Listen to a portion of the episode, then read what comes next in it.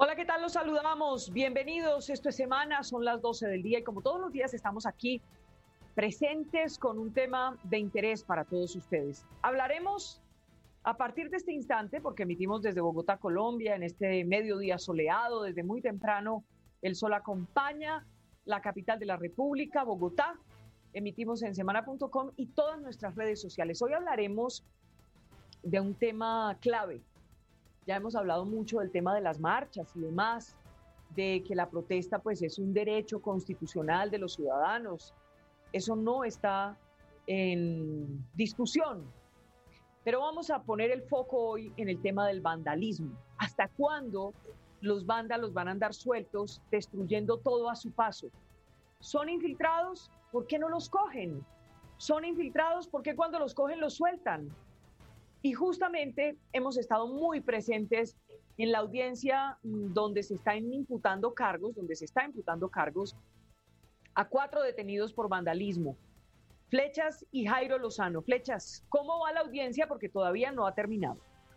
No, Vicky, sigue a esta hora la audiencia. Ya estamos en la etapa de la medida de aseguramiento. La fiscalía está exponiendo nuevamente argumentos para demostrar que ellos tendrían relación con esos hechos de vandalismo que usted muy bien reseña hechos de vandalismo ocurridos en noviembre de 2019, el conocido como 21N, y lo que ocurrió entre el 9 y el 11 de, de, septiembre de este año, luego del asesinato de Javier Ordóñez. Pruebas contundentes realmente lo que ha mostrado la Fiscalía para relacionar a estas cuatro personas con esos hechos de vandalismo. Estamos hablando de Erika Lorena Flores, conocida con el alias de Erika, de Grace Perilla Vargas, conocida con el alias de Pola, Miguel Antonio Parga, conocido con el alias del profe, y justo Ernesto Villarraga, eh, eh, conocido con el alias de Justo. Estas personas negaron su participación, negaron los cargos que le imputó la fiscalía. Estamos hablando, Vicky, de delitos como terrorismo, concierto para delinquir, perturbación al transporte público, obstrucción en vías públicas, daño en bien ajeno y violencia contra servidor público. Esto es clave, Jairo, porque aquí lo que se les está imputando es un concierto para delinquir, que se organizaron en horas determinadas, tiempos determinados, funciones y roles determinados, y que planearon estos ataques en medio de las manifestaciones. Eso que usted acaba de decir es importantísimo, porque ellos están señalados de ser los determinadores, determinadores. Es decir, estas personas que están capturadas no fueron los que cometieron estos actos vandálicos. Lo que ha explicado la Fiscalía en el desarrollo de esta audiencia que empezó ayer y sigue en estos momentos es que estas personas serían los determinadores de estas conductas ilícitas. Y dice la Fiscalía que incluso pues ya ha llevado una investigación técnica, rigurosa y completa en la cual se ha recaudado más de 112 mil actividades de audio, de grabación, de video, de mensajes, wiki, de fotografías y documentos para imputar los delitos. Durante toda la mañana lo que hemos visto es, es la fiscalía mostrando audios, videos e imágenes. Claro, y es que el vandalismo no es protesta. Digamos, uno tiene derecho a protestar, pero no tiene derecho a vandalizar. Eso es, eso es clave en esto. Aquí no estamos hablando de protesta, aquí estamos hablando de unos delincuentes, de unos delincuentes que se meten en las marchas y terminan destruyendo todo a su paso. La historia que veremos a lo largo de la tarde hoy con Fabián Yáñez es desgarradora. Un señor que hace tres meses montó su empresa, que hoy abría su restaurante o mañana, y resulta que ayer le llegaron los vándalos, se llevaron todo, destruyeron todo. ¿Y eso qué, qué, qué, qué derecho está, en qué derecho está una persona así de destruir y acabar con, el patrimonio de otro, con su vida, con, con todo lo que tiene a su paso. Entonces, por eso tenemos que separar las marchas, que marche todo el que quiera, que está en su derecho constitucional. Los vándalos, que todo el peso de la ley les caiga encima. Porque es que aquí se ridiculiza el tema de los vándalos y entonces, ay, pobre muchacho, no, no, el vándalo es vándalo, el vándalo es bandido, el vándalo es delincuente, punto. 12 del día, 4 minutos. Empezamos a saludar a nuestros invitados mientras en un momentito vuelvo con usted, Flechas, porque eh, le pido que siga atento, por favor, a la audiencia de imputación de cargos. Saludamos a la senadora Paloma Valencia Bienvenida, senadora, gracias por acompañarnos. Hoy estamos hablando de los vándalos. No estamos hablando de las marchas, ni de los marchantes, ni manifestantes, ni protestantes, nada. Estamos hablando de los que llegan a destruir, de los que se meten a las marchas a destruir y acabar con todo. Los vándalos, ¿qué son, senadora? Vicky, muy buenas tardes. Un saludo para ti, para Jairo, para los demás panelistas y por supuesto para todos los que nos están acompañando en el día de hoy. Los vándalos son los que destruyen la protesta social. Los vándalos son los que no respetan los derechos de los otros.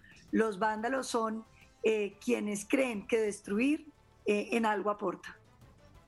Y saludo también a esta hora al senador Gustavo Bolívar. Senador, gracias por acompañarnos. Lo estábamos extrañando por acá. Usted que tiene aquí su espacio, su, su curul.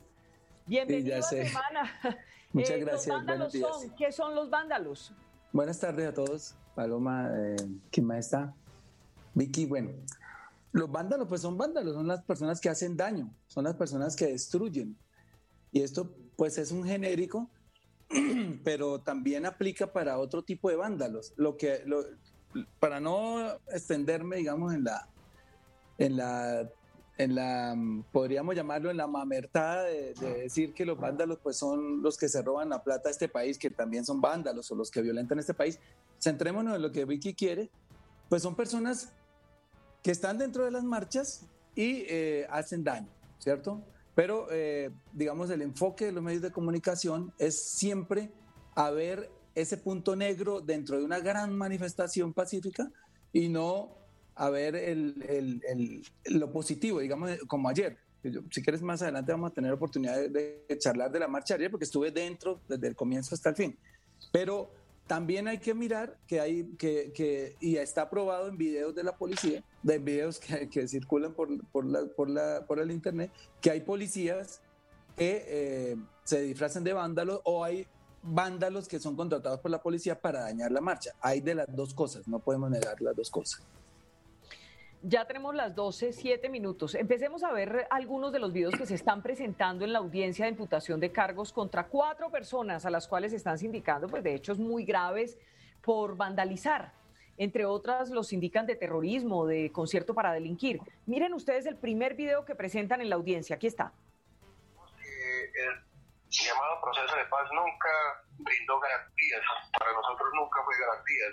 Entonces, cuando eh, siempre, digamos, hemos mantenido y nos hemos estado eh, en armas, eh, siempre hemos estado en armas, nunca, nunca entregamos las armas. Nosotros cuando el proceso de paz comenzó a dar, nos dimos cuenta de que como no había garantías, entonces nos hicimos a un lado y seguimos dentro del monte esperando a ver qué era lo que se iba a dar hasta que digamos, todo esto pasara, ¿no? Y ahora en estos momentos eh, nos ubicamos y nos estamos instalando en, varios departamentos del país, pero eh, en este momento estamos haciéndoles un llamado a toda la población del departamento del Tolima, porque se han venido presentando también algunos hechos eh, de algunos grupos de que se han ubicado ya dos, tres o cuatro, y están haciendo, digamos, eh, cometiendo temas de extorsión a nombre de la organización cuando nosotros en esos casos eh, damos la cara y nosotros en estos momentos no estamos trabajando de esa manera. Eh, es, muy importante entender que esto es, esta es una interceptación legal de la Fiscalía, pero curiosamente a esta persona que tienen interceptada está llamando a una emisora, lo presentan en la audiencia como alias Martín y como jefe del Frente Segundo Manuel Marulanda Vélez y dicen las autoridades con una injerencia en Ibagué. Pero quiero pasar a la segunda para entrar a conversar con nuestros invitados, donde habla alias Erika, dice la fiscalía, con alias Martín, el que escuchábamos antes, sobre cómo atacar al ESMAD. Oigan ustedes. Y también el tema de la pintura de aceite. El tema de la pintura de aceite es muy importante. ¿Por qué? Porque se le echa encima y los manes tienen que quitarle en esa vaina por, por poder por poder limpiar, pues por alguna cosa tendrán que en eso. Además que los trajes se desgastarán porque eso no les va a caer fácil. Y, y, bueno, digamos que tendrán que comprar porque no le van a echar gasolina para después volverse a poner.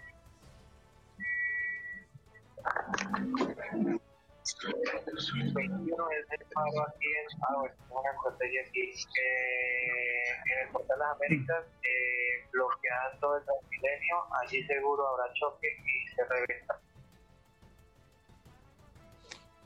Creo que lo que dice Gustavo es muy importante, senadora Paloma Valencia, y es que aislemos el tema de la protesta como tal, que yo creo que es un derecho que no lo podemos negar, que es constitucional, que no está en discusión.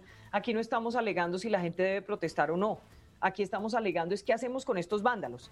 Y les pregunto, cuando uno empieza a escuchar estas interceptaciones, uno se pregunta cómo hacemos con estos vándalos. Bueno, aquí hay cuatro personas, cuatro personas que están imputadas en manos de la justicia. ¿Qué hacemos para que no los suelten, para que sí los condenen, para que si son culpables los condenen? para que sí judicialicen a los vándalos y no sigamos cada vez que hay una marcha y llegan los vándalos y se producen los destrozos, entonces volvamos a decir lo mismo. ¿Qué hacemos con los vándalos, senadora? Pues eso que usted acaba de decir, Vicky, hay que judicializarlos, hay que judicializarlos y sancionarlos, porque es que la protesta social es el ejercicio legítimo de las manifestaciones públicas, de la expresión de la indignación, del descontento, eh, pero por supuesto la protesta jamás puede incluir elementos de violencia ni de violencia contra los servidores públicos o contra los bienes públicos.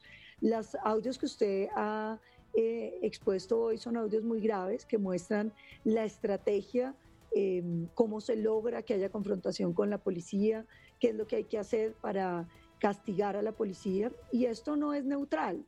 Los grupos ilegales en este país desde hace mucho tiempo andan con la idea de que a la policía hay que eh, acabarla, hay que cambiarle la doctrina, era la intención de las FARC, era la intención del ELN, es la intención de todos los grupos organizados. Es que hay que recordar que en el año 2002 Colombia llegó a tener 350 municipios sin policía y consecuentemente sin alcaldes porque las autoridades tenían que ser desplazadas por, eran desplazadas por los violentos, tenían que desplazarse a las capitales de departamento para poder gobernar.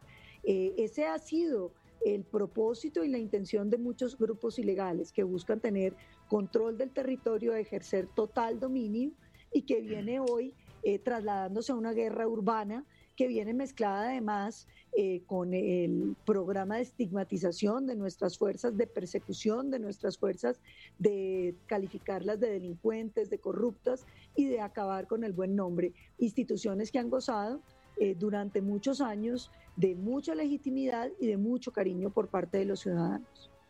Senador. Vicky, los, los vándalos esperan el momento en que se dan las condiciones en que la indignación, por ejemplo, como en el caso del 9 de septiembre, eh, hace que la gente salga a las calles. Ellos, ellos, digamos, son muy pocos y no, digamos, no, no veo saliendo hoy a la séptima 20 o 10 o 5 a romper unos vidrios. Ellos se camuflan dentro de la manifestación. Y cuando, cuando se dan estas condiciones es porque ha habido una, una, un acto, un detonante, en este caso el asesinato de Javier. Ordóñez, que a todas luces, por todos los videos que hemos visto y por la, por la necropsia, por el, informe de medicina legal, pues es un asesinato cometido por quien debería cuidarnos. Entonces eso indignó a la gente, sacó a la gente. Y si uno mira el video, por ejemplo, hay un señor con una bicicleta, eso no es un señor, eso no es un vándalo, un señor que aprovecha ahí como el asunto. Él no es un vándalo profesional, no se va a ir en una cicla y que no sabe ni qué hacer con ella, pero sí debe haber ahí camuflados los tres o cuatro, no sé, la verdad la cantidad no lo sé, usted me dice que están judicializando cuatro, pero estamos hablando de que hubo 26 CAIs quemados. Entonces muchos, muchos, aunque terminan en el vandalismo, lo hacen por producto de un detonante que les genera una rabia y no saben cómo disiparla, pero que que no, no, no solamente puede ser el detonante, sino como en el caso de la, digamos, de, de, este, de este enfrentamiento que ha habido hoy entre la policía y los manifestantes, nació hace esa bueno, 10 meses con el asesinato también de Dylan Cruz. Entonces se van mostrando videos, después matan a un muchacho a palo en, en, en, Puerto Tejada, Anderson Arboleda, le dan palo en la cabeza hasta que lo llevan a la clínica y se muere. Y empiezan a aparecer videos de abusos policiales. Y esto digamos que lo de, lo de Javier fue como la gota que rebosó la copa, pero no quiere decir que toda la gente rebotó solo por eso. Ya la gente venía muy cansada.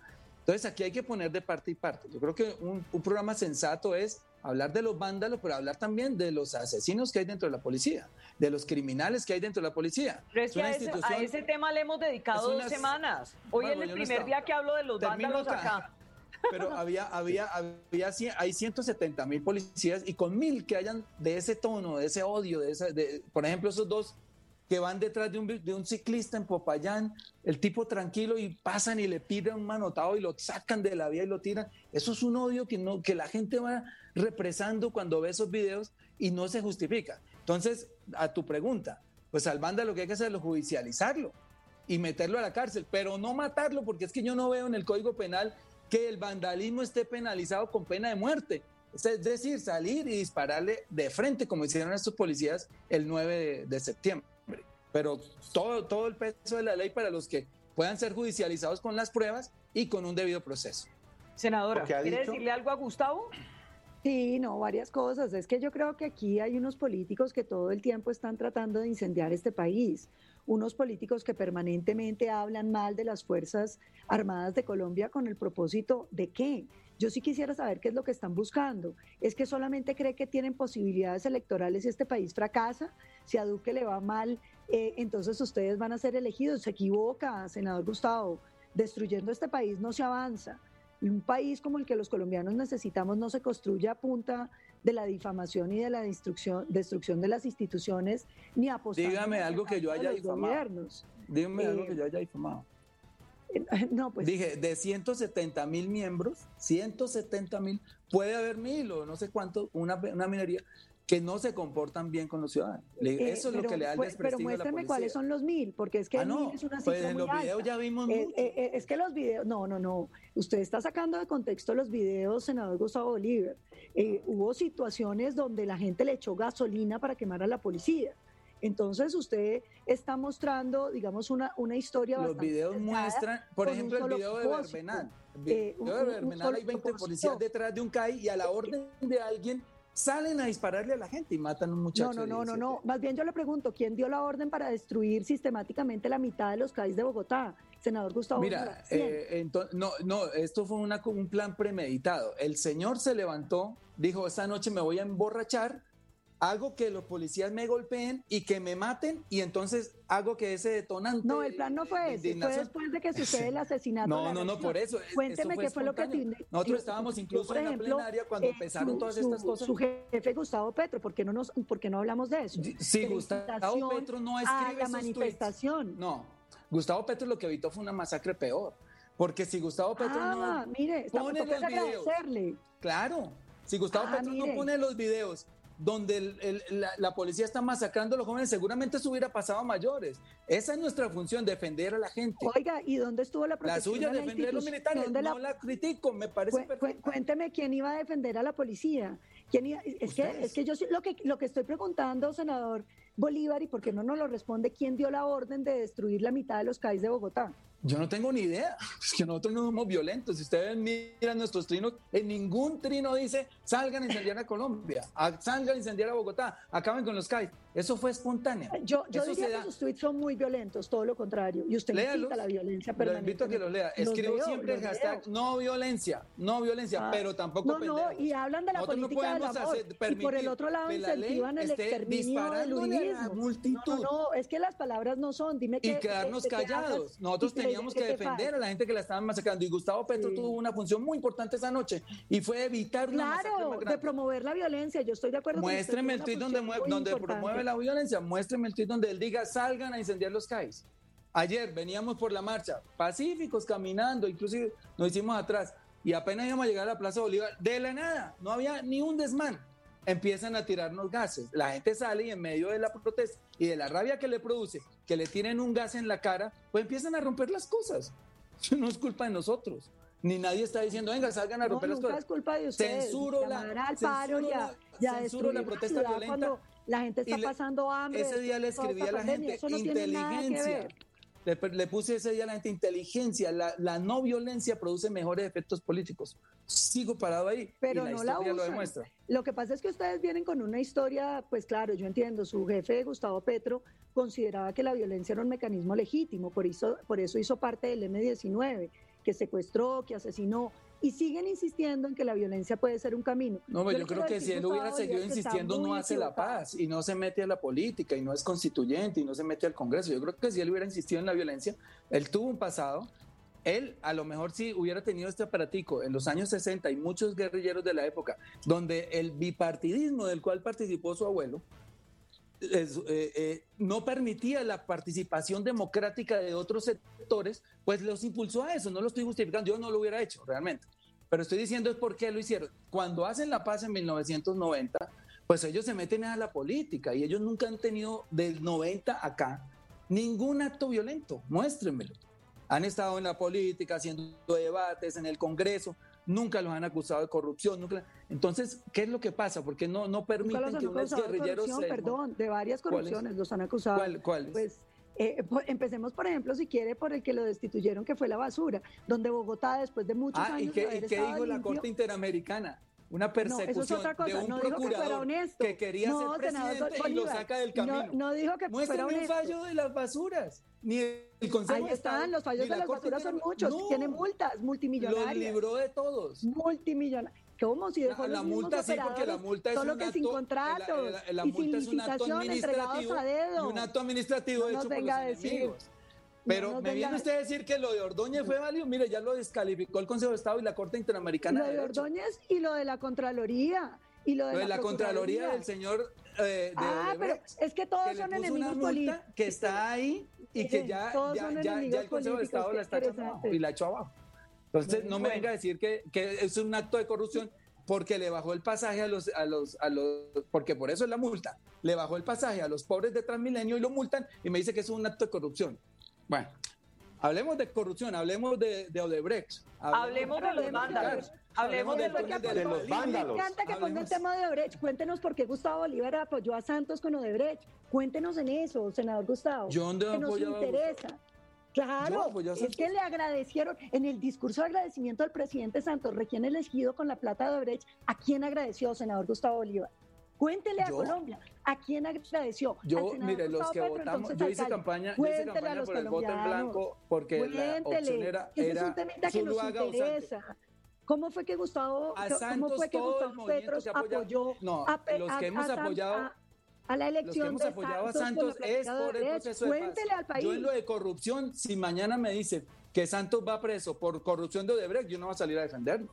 Si mañana me dicen que Santos va preso ah, no, por no, haber no, hecho un es proceso que, de paz, es que, es que no, pero ah, qué belleza. Entonces uno participa en la elección de una persona No. y después no tiene nada No, que mire, eh, los movimientos progresistas votaron por Santos porque queríamos y le apostamos a la paz. No se equivoque, Ah. no por la corrupción. Pero si el señor Santos tiene deudas con la corrupción, Ah. incluso lo he dicho, el Consejo Nacional Electoral premió a todos los que, a, los que absolvieron, a los de a las de Odebrecht, incluso el señor Zuluaga, con cargos, con embajadas, con ahora, ahora son hasta registradores.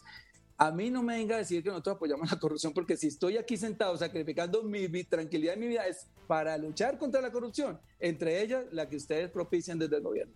Ah, sí, muéstrame los escándalos de corrupción del gobierno, porque es que nosotros le no muestro los mercados de participado. 117 pero, mil pero pesos que un periodista ¿por qué no hablamos? consiguió a ¿por qué- 50 ¿Por qué no mil le en el a los colombianos cuánto le costó a Colombia y cuántas han sido las demandas de Transmilenio por haber bajado el pasaje? ¿Para qué? Para hacer populismo, porque es No para es para ganar hacer populismo, es porque hay gente que no tiene Claro. plata para moverse. Y porque no había unas horas en vez de bajar el pasaje la creando bajada- problemas con los contratos que Pero existen. entonces sí le puede este, prestar a Bianca un billón cuatrocientos mil, pero no le puede bajar el pasaje a una persona a 300 pesos. ¿Qué puede hacer? claro, pero tiene que hacerlo a través de una vía legal Ustedes y sí pueden con agroingresos seguro regalarle plato a Sarmiento ¿no es Angulo, cierto? Al señor Ardila Lule y a los más ricos de Colombia con agroingresos seguro, pero no le puede bajar el pasaje a Transmilenio. ¿Eso es lo que nos quiere decir? No, yo lo que le quiero decir Diga, es que usted tiene unas normas que obedecer. No, y que no, cuando no. hay leyes, las leyes se obedecen. No, las normas son hechas por ustedes y cuando les Y conviene, usted, entonces y usted no está en el buenas. Congreso. usted no está en el. Congreso. Sí, pero usted lo que está diciendo es que las normas del 48 Congreso son y ilegítimas. me los han Senador Bolívar, cuéntele a Colombia si el Congreso Ni es siquiera no lo han puesto en el orden del día, el Congreso lo dominan Bueno, ustedes. Yo lo oigo hablar todos los días. y ¿Cuántas ponencias ha hecho usted? político que no le dan al todos los proyectos la ponen de ponente, a mí no me han puesto de ni uno. A mí no me han programado ni un proyecto de 48 que he presentado. Nosotros no manejamos el Congreso, somos minoría. Nosotros hemos presentado 125, entonces creo que hay razones para que los de nosotros tengan más. Bueno, 48 yo. María José ha presentado otros 40 y entre todos hemos prestado por lo menos 200. Ahí está, no nos los ponen en el orden del día. Porque ustedes Muchos dominan el. ¿no? Porque presentó usted una iniciativa recogiendo un proyecto que ya habíamos aprobado del presidente Uribe. Entonces, varios repetidos, ¿no? Que ni siquiera saben que ya los aprobamos. Podemos coincidir, pues obviamente hay muchas preocupaciones. Pero ya lo aprobamos, senador Bolívar. Usted delito. va al Congreso y no se entera. Voy con Congreso, nunca he tenido una falla. Muéstrame una falla mía. Por ahí vi que le decían que sí, pero no sé en qué paró esa, ese duelo que Nunca. hicieron. Pues mostré la, mostré la, la, certificado de la secretaría donde no he fallado. No he ido. Y los usted me ha otros, y visto los todos los días mostraron. Como yo usted también la veo en todas, las, en todas las sesiones. Yo no podría decir que usted ha faltado. Yo nunca he faltado. Una vez que fui a La Haya, con permiso del Congreso, un permiso firmado y no remunerado. Le dije, voy para La Haya a hacer una diáspora con todos los colombianos en el exterior y fue la única vez. De resto, mí usted no me encuentra una falla. He estado ahí, he estado en todos los debates, he hecho debates, me han, eh, eh, me han postergado otros. No he querido hacer en la, en la, en la pandemia debate porque la virtualidad me parece que no sea para un debate, etcétera. Pero digamos que aquí el problema no es que usted sea mala congresista o yo mal congresista porque no lo somos. El problema es el modelo de país que está haciendo que esta violencia vuelva a florecer. ¿Por qué han crecido las masacres 500% con respecto a 2017? ¿Por qué cuando estaba Santo hubo nueve masacres y este año llevamos 62 en 37 semanas? Ahí Pues, es ¿qué donde uno tiene que por el ver. crecimiento del narcotráfico que ustedes no dejan combatir? Cuéntele a este país que lo que usted quiere es ¿Cómo que así que no? legalizan y que entonces ningún producto de Colo Cuéntele, doc- doctor Bolívar, esto sí que es un tema importante. ¿Por qué no le cuenta a los colombianos cómo es que es su legalización? ¿A quién, Bueno. qué país desarrollado nos va a comprar el café o el plátano o los productos colombianos cuando nosotros legalicemos? Yo le cuento cómo es la regulación. Ustedes le apuestan al glifosato. Y el glifosato, pues sí tiene eh, un, eh, a corto plazo un resultado efímero exitoso. Es decir, borra las plantas. Como hay un mercado internacional que no baja nunca, desde de 1970 a hoy nunca ha bajado. Hay 275 millones de consumidores, pues esto se vuelve un problema de oferta y demanda. Entonces, ¿el narco qué hace? Y es lo que está viviendo hoy Nariño. El narco lo que hace es trasladar el cultivo para otra parte. Y, en- y le pongo un ejemplo rapidito, que lo tengo de memoria. En eso estamos de Eh, acuerdo. a- al ini- la, al la inicio del droga no al se inicio- acaba, se Al inicio del, termino aquí, al inicio del Plan Colombia, Putumayo tenía 15 mil hectáreas y Nariño 3 mil. Fumigan Putumayo, aplausos, borran, borran eh, las hojas de coca y la gente y los narcos se van a Nariño. ¿Qué es Nariño hoy? Es el centro de las masacres, es el centro de la muerte de asesinatos de líderes sociales, porque el narco se trasladó para allá y hoy van a fumigar Nariño y están fumigando. ¿Qué, qué va a pasar? Pues se van para Catatumbo. Hoy Catatumbo ya tiene más que Nariño y Nariño tiene más que Bolivia completo. Entonces, esa no es la solución, Paloma. No es la, ustedes saben que esa no es la solución. Pueden ¿Cuál es la fumigar todas las solución? veces. Y entonces se van, la solución es regular las drogas. Esa es la solución, pero quitarle el ¿usted, negocio cree- al ¿Usted realmente cree que Colombia unilateralmente puede regular las La marihuana drogas? sí, la marihuana sí. Pero es que la Porque marihuana Estados es Unidos ya lo hizo. Pero usted lo sabe perfectamente, el problema de Colombia no es la marihuana, es la cocaína y usted lo Pero sabe hay que empezar por algo. Eh, No, con- nosotros ya no, hicimos pero no le diga mentiras a los colombianos.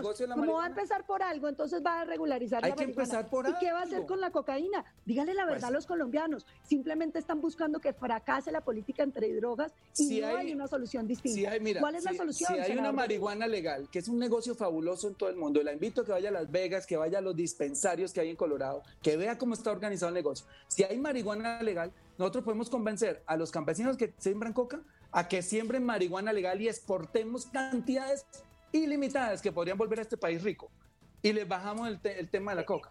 Mire, la marihuana está legalizada en Colombia para usos medicinales desde hace muchísimo tiempo. La ley se Pero aprobó medicinal, en la pero medicinal. legislatura pasada, entre otras cosas. El problema no es ese, son los negocios ilegales. Claro que hay minería de oro legal y sin embargo hay minería de oro ilegal. Entonces no le digan a los colombianos que porque legalizan la marihuana, que seguramente cuando haya muchísima baja el precio, como ocurre con todos los productos del mundo, el problema de la coca se soluciona. Dígale que usted no tiene solución para la coca. Sí, se- dejemos no, así, para la coca no, en este momento no le hagamos estoy nada. dando una, Y siquiera reconoce, y siquiera Hagamos reconoce que el sustitución problema de Nariño cultivo de coca por marihuana. Siquiera lo reconoce. Y no Bueno. Podemos hacer sustitución de cultivo de coca por marihuana legal cuando la regulemos. Y Los verá que los estado- campesinos tienen un poder. los hemos ¿Por qué estado no lo hace por aguacate? ¿Para qué necesita la marihuana? ¿Quién no- que ¿Para qué necesita que perdón? No me escuché. La marihuana sí puede hacer aguacate y puede hacer mil productos que no son ilegales. También. ¿Y por qué no se hace aguacate? Porque la tierra improductiva está en manos de los terratenientes. Usted, no. El Gini de la tierra en Colombia es del 92%, es casi que hubiera un propietario. El 80% de las grandes fincas están en manos del 2% de las personas en Colombia. Entonces, democraticemos, hagamos la reforma rural, entreguen los 3 millones de hectáreas que dice el acuerdo y verá que sembramos aguacate. Ese no es el problema. impulsamos el agro. que usted no conoce el campo. El negocio del campo tiene unos problemas que son muchísimo más grandes. Mire, ¿sabe qué, dice ¿sabe qué dice en esta pandemia? a la utilización de el ¿Y cómo le fue? ¿Perdió plata o no perdió plata? Claro, perdí. Ah, bueno. Entonces el problema no es la tierra, es la mala rentabilidad de los negocios agropecuarios. Bolívar, no le sigan diciendo mentiras al país. No le digan que costaba, me, para la, al final, cuando la, fuimos a vender, valía menos de lo que No dejan fumigar, pero no quieren dejar hacer nada. Dígame cuál es el propósito de que Colombia siga habiendo Paloma, es que si se fumiga, se acaba la Amazonía. ¿para Entiéndalo. El narco se va para otro lado. Ya, lo, ya la, la experiencia lo demuestra. ¿Usted, usted ha mirado las de estadísticas de deforestación por minería criminal y narcotráfico? ¿Las ha mirado? Bueno, dígame cuál es el mayor deforestador de Colombia el mayor deforestador de Colombia hoy es el ganadero. 65% de la deforestación es por culpa Pero de la Pero mire, el mayor deforestador de Colombia son la minería criminal y es la coca. Ese es el segundo. Y es tercero, la coca. No, y ni siquiera la coca. La coca, si ustedes miran, porque hice ese sobrevuelo que usted no fue, que la invitaron. Hicimos un sobrevuelo por la Amazonía, la invitaron, nos invitaron, fuimos y lo hicimos, y ahí tengo las fotos. Los, los, los pelados de la Amazonía de coca son de media hectárea o de una hectárea. ¿Por qué? Porque ellos los descubren en los satélites. Los de la ganadería vimos pelados de mil hectáreas, de 500 hectáreas, pelados dentro de la Amazonía. Los pelados, o sea, hablo de pelados, digamos, los pellizcos que le metan, la, deforestación que hay dentro de la Amazonía, que es una espesa, una, una selva muy espesa. Los narcos quitan pedacitos de media hectárea, de una hectárea, pero los de la ganadería sí son gigantescos, gigantescos. Bueno, no sé si me puedan dejar compartir, yo les muestro, yo tengo aquí la foto. Es una cosa impresionante. No estoy, y ellos también deforestan. Entonces, si usted lo fumiga, pues se van para la Amazonía y están pagando según Pero, lo último senador que Bolívar, usted pareciera que cree que la Amazonía no está hoy llena de cultivos ilícitos y cree que los parques nacionales está, no están le estoy diciendo que sí, que eso es lo que ¿por qué se están yendo para allá? Lo que porque propone es que más bien hagamos sustitución de cultivos. Es que usted no se ha enterado que el problema de la agricultura colombiana es que renta muy poquito. Usted no se ha enterado que la agricultura colombiana toda completa vale el 5% del PIB. No y que no hay carreteras para sacar, no hay vías terciarias para sacar el producto. Ah, eso no. sé. Pero llega un ¿y qué opinas si además de vías terciarias tuviéramos, por ejemplo, transporte aéreo para sacar la mercancía? No, senador Bolívar, hablemos del país en el que vivimos. ¿Usted cree que ¿Cuál es la realidad? ¿Cuál es la solución para el negocio del narcotráfico? Que no es Duque, es el narcotráfico el que asesina a los líderes colombianos es el narcotráfico. Y hay una combinación de todo. Aquí también hay asesinatos de líderes sociales por móviles políticos. Y los de narcotráfico, ¿por qué está pasando? Si me da un minuto lo explico. Hay un, hay un punto del acuerdo que se llama el 4, es el PENIS. El PENIS, perfectamente concebido, dice, se van a inscribir unas familias para que hagan sustitución voluntaria cultiva y se inscriben 99.097 familias. Se inscriben.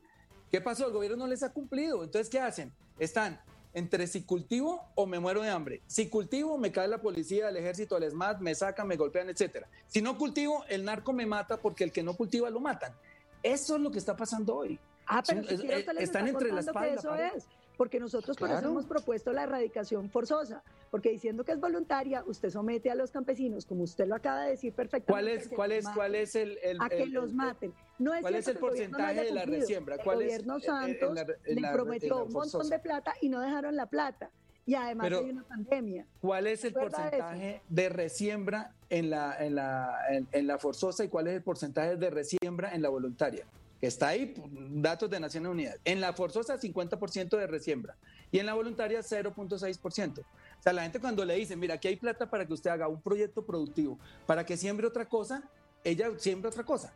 Pero cuando le dicen, le vamos a dar plata para que siembre otra cosa, levante las plantas y las levantan y no le dan la plata, que es lo que pasó con el PENIS, que este año necesitaba 1.3 billones y le dieron 49 mil millones, el 3%.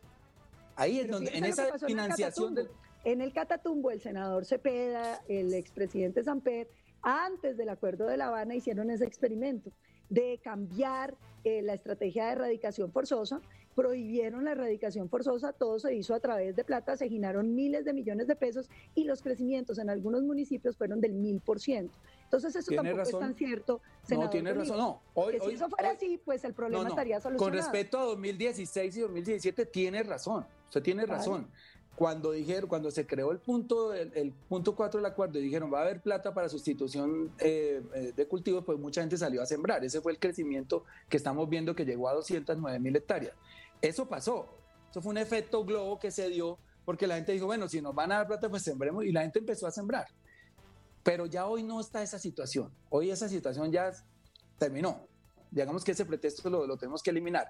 Hoy la situación es que el campesino está entre la espada y la pared, entre el ejército o el narco.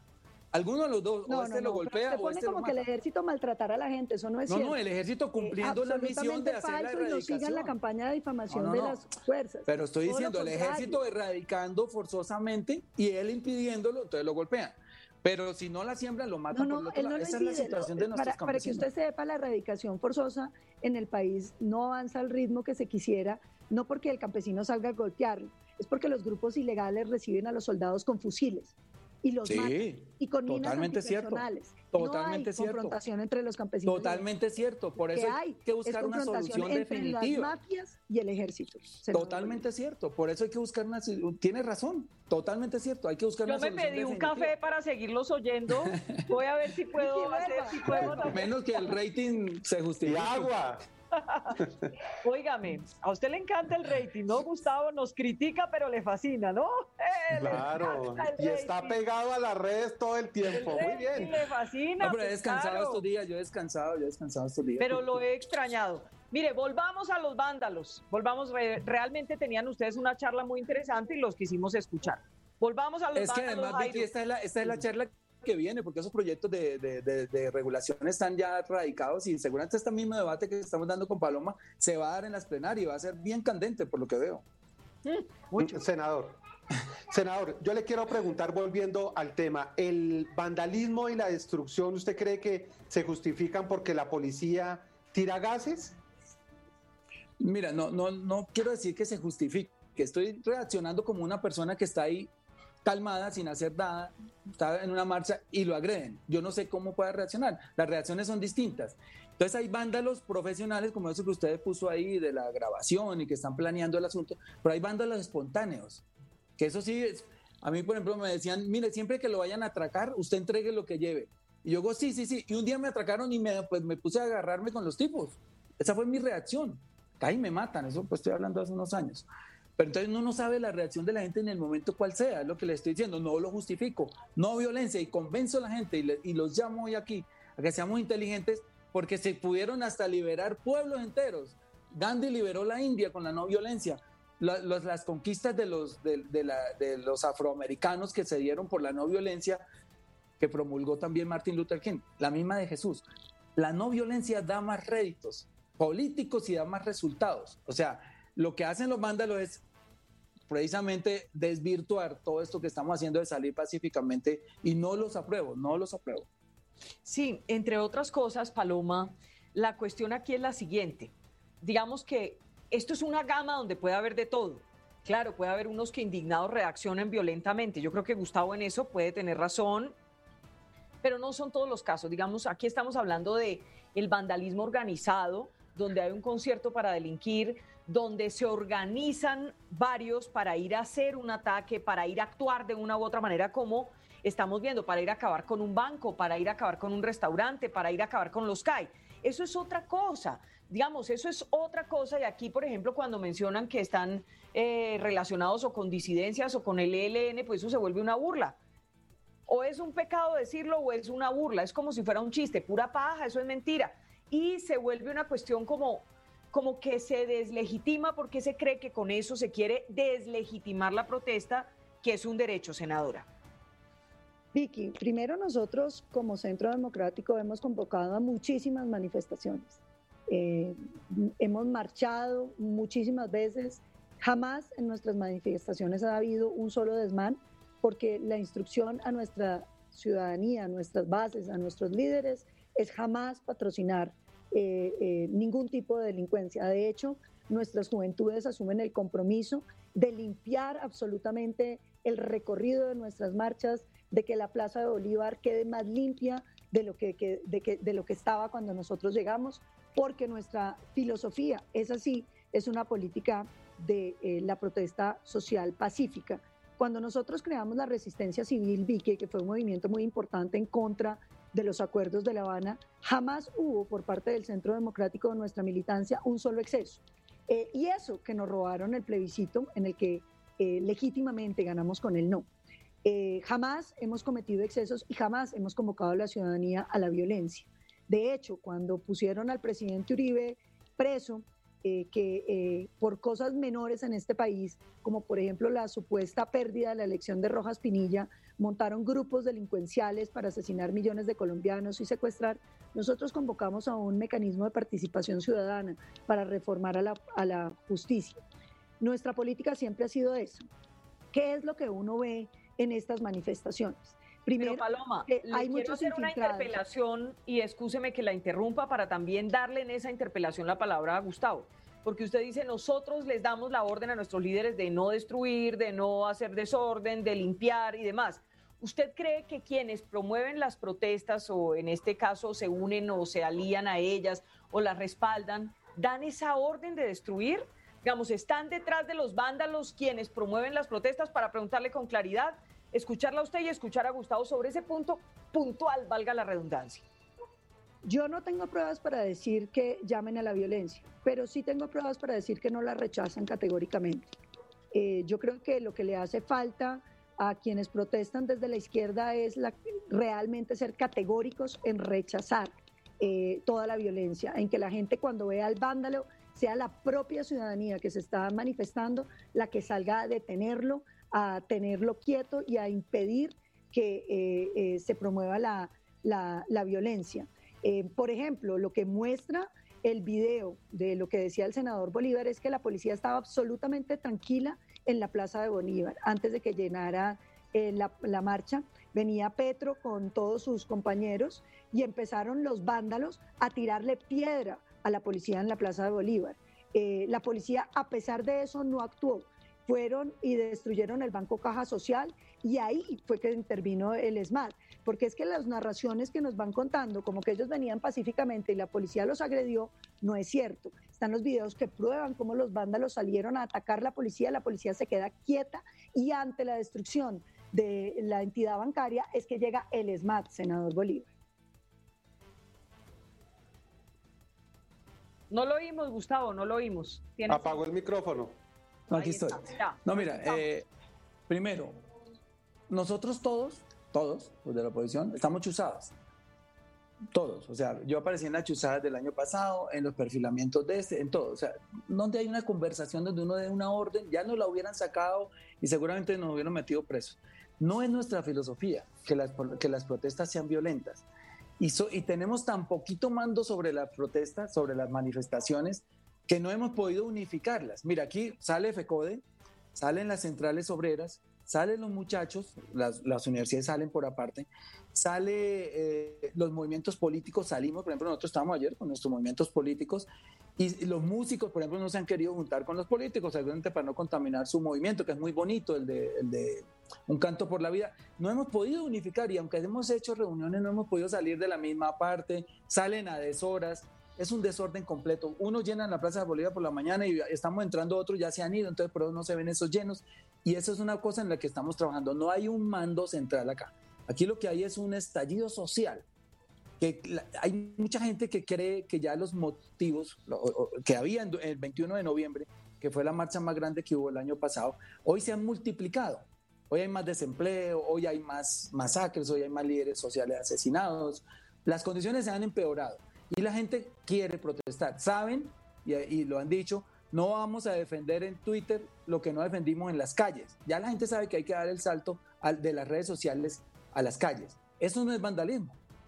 Volvemos al mismo punto. Yo creo que aquí no hay debate porque estamos de acuerdo. Si se meten algunos a hacer vandalismo, hay que apresarlos, no matarlos, no dispararles. Hay que apresarlos, judicializarlos y meterlos a la cárcel. Punto. Eso es, eso es todo, Vicky. Nosotros aquí no tenemos mando sobre el total de la marcha. No. Uno pone tweet, invita y invitan de un lado, invitan del otro, etcétera. Incluso hay, hay, yo tuve un encontrón con, con, alguien de las, de las centrales obreras, no me acuerdo el nombre, porque el 21 de noviembre el paro a las 24 horas nosotros dijimos, no, esto hay que seguirlo, tenemos que ser más consistentes, estar más días en las calles. Y nos agarramos en una emisora porque él decía que no, que eran 24 horas, le decía, no, pues eso no sirve para nada. A mí me parece que una protesta de verdad seria tiene que quedarse en la calle 3, 4 días, hasta conseguir unos objetivos. Nosotros estamos haciendo unas peticiones, paren la masacre, paren el asesinato de líderes. Y lo que hace es el, el, ministro de, de Defensa agarrarse con Petro por las redes, se la pasa tuiteando y el presidente en su reality hace seis meses y el país desencajado, el país desangrándose. Eso es lo que estamos pidiendo, que gobierne, que pare las masacres. Las vidas nos duelen, nos duelen las vidas, son 62 masacres en menos de 37 semanas, eso, no, eso es inconcebible, eso es retornarnos al pasado, un presidente que había dicho que iba a gobernar sin, sin espejo retrovisor, al contrario, nos volvió a la época de las masacres, no lo aceptamos. No podemos aceptarlo como sociedad. Incluso ustedes, Paloma, tendrían que salir. Y, así como ustedes dicen que es que nosotros no, no, no, rechazamos la violencia, ustedes también deberían rechazar eso y salir a decir no más masacres, no más pero hemos dicho, senador Bolívar, pero fíjese lo inconsistente que es usted. Eh, usted dice que no quiere más masacres. Eh, eh, reconoce que mucha de la masacre está relacionada con la presencia del narcotráfico pero al mismo tiempo no dejan que haya soluciones sobre el narcotráfico. Entonces yo, yo a veces me pregunto si es que ustedes no se dan cuenta que el narcotráfico es la causa de la violencia en este país, pero usted ya en este programa lo ha reconocido, y al mismo tiempo dicen, no, es que la solución es la legalización de la marihuana. ¿En serio? ¿Usted cree que el problema de la es un primer paso? Es un primer paso. y no se va a solucionar en Mira, Paloma, si usted me garantiza que hoy fumigan eh, los 200 mil hectáreas y se acaba el narcotráfico, yo le doy la no, pero yo le garantizo que podemos llegar a, las 47 mil que teníamos. 200 mil. Y, yo le no, no, no, no, no, no, porque es que la historia de Colombia sí muestra ya que lo dice la historia. 47 mil. Y fíjese que en el gobierno del presidente Uribe, usted que le gusta tanto que no asesinen colombianos, la reducción del asesinato durante el gobierno del presidente Uribe fue del 46%, senador Bolívar. 46%. No hay ningún gobierno que haya hecho eso. El, ¿Usted sabe cuál era el promedio de terrorismo que tenía Colombia en el 2002? 4.5 atentados terroristas al día en promedio. Bueno, ¿a, costa de qué? ¿A costa de qué? No. Falsos positivos. Asesinar gente joven eso no es inocente, cierto, disfrazarla de guerrillero. Eso, eso no, es cierto. Inocentes eran los 30 mil colombianos que asesinaban al año. Eso sí eran ah, usted Me dice que, ¿Usted me dice que los falsos positivos no eran inocentes? ¿Usted va a volver a decir que estaban falsos positivos hay muchísimas cosas. Usted está muy confundido. Porque en falsos positivos están. Pero los que les dieron impunidad fueron ustedes. Tenemos denuncias o sea, en la Corte Penal Internacional Todo lo que se hizo para meter a los falsos, a los de los, falsos positivos, por ejemplo, de Suacha, a la cárcel, ustedes lo soltaron con el acuerdo de La Habana. Senador Bolívar, pero si le disgustan tanto los falsos positivos, ¿por qué les dieron la libertad en el acuerdo de La Habana? Porque nosotros jamás pedimos impunidad para esos militares. Pero, dígale, dígalo completo, Paloma, no solamente a los guerrilleros. A la JEP van los militares y hay 2.600 libres por la y los, y los dejaron libres, ¿sabe cuáles? Los de los falsos positivos de Soacha. Cuéntenle a las mamás de Soacha, porque no fue el uribismo el que los liberó. Fueron ustedes con el acuerdo de La Habana. Los guerrilleros y los terceros civiles que están involucrados en el conflicto. Ustedes ahí con maniobras. Los terceros no van porque la Corte los No, no lo sacaron, pero estoy diciendo que con maniobras lo sacaron, pero si quisieran. No, maniobras, la Corte. Ahora resulta que la Corte Constitucional. No, pero la maniobra empezó en el Congreso. La maniobra empezó en el Congreso. Usted sabe que la maniobra empezó en el Congreso cuando Cambio Radical estaba manejando el asunto. Pero bueno, en fin. La JEP no se hizo para darle libertad a los guerrilleros únicamente. Ahí están llegando los militares. ¿Y por qué los militares no quieren que Cuéntele que fueron ustedes los que votaron sí por la libertad de los responsables de los falsos positivos. El uribismo nunca la pidió, jamás. Los miembros Nosotros votamos por la JEP porque creemos que cometen delitos deben ir a la este país se puede llegar a la como deben ir los miembros No podemos seguir en esta cadena. Nosotros creemos qué piensa, por ejemplo, las nuevas ¿Por qué le tienen tanto miedo a la JEP? Porque ya en la JEP los paramilitares están contando toda la época del paramilitar. Ay, pero senador Bolívar, ¿usted no supo que en la JEP no están recibiendo paramilitares? Ya han aceptado o sea, esto es como el, ya mundo, han aceptado el mundo al revés. No ya los están recibiendo. Y los van a aceptar. y nosotros estamos pidiendo que reciban a Mancuso. No le digan mentiras al país. Yo estoy diciendo, necesito que reciban a Mancuso para que cuente todas las cosas que ha dicho. Pero nosotros estamos haciendo que venga Mancuso, no ustedes. El gobierno del presidente Duque. Ay, Dios mío, 16 fallas en la, en la, en la deportación no. y, y, una, y, una, y, una, y, un, y un acuerdo administrativo para traerlo, senador Bolívar. No se le olvide eso. Ustedes le dicen muchas mentiras al país. No, no, no. no, no, Es que eso no, no, no, lo decimos nosotros. Están yendo a la JEP. Eso, no lo decimos nosotros. Cuando, cuando ustedes quieren pueden extraditar a una persona de un día para otro, pero ahí hubo una cantidad de fallas que parecieran premeditadas. Bueno, no no me quiero meter en el asunto. La verdad de las cosas es que a nosotros no nos dan miedo ni los paramilitares ni los guerrilleros, senador Bolívar, porque para nosotros son idénticos, criminales, delincuentes que debieron pagar cárcel. de acuerdo, de acuerdo, pero... No, no, no, no diga de acuerdo. En el gobierno del presidente Uribe los paramilitares pagaron cárcel. Ustedes fueron porque los, ah, los, que ustedes consideran aliados de izquierda tuvieron impunidad total y los tienen de senadores. No diga de acuerdo. Las FARC eran un grupo que estaban cometiendo muchos daños. Se sentaron a negociar un acuerdo y lo hicieron y los paramilitares también y pagaron cárcel. Pero los paramilitares no esa es la diferencia. no, no, pero la, diferencia es grande porque es que eh, una cosa es una guerrilla que nace de una, de una restricción democrática y que tiene unos componentes políticos. Ah, y otra cosa es unos paramilitares. que para ellos hay criminales mejores. Y otra cosa es los paramilitares que son que eso es importante. de narcotraficantes. Pero cuéntele eso al país. los crímenes de las FARC son distintos a los de los paramilitares. A, millones de campesinos les robaron las tierras este y que hoy ustedes las están legalizando desde el Congreso. No, eso es distinto, muy distinto. que es distinto. Yo no. Yo considero que los paramilitares y la guerrilla son idénticos y todos debieron pagar cárcel. Esa es la diferencia, no se lo olvide. Yo jamás, jamás he defendido ningún criminal. Usted está defendiendo las FARC, que quede claro.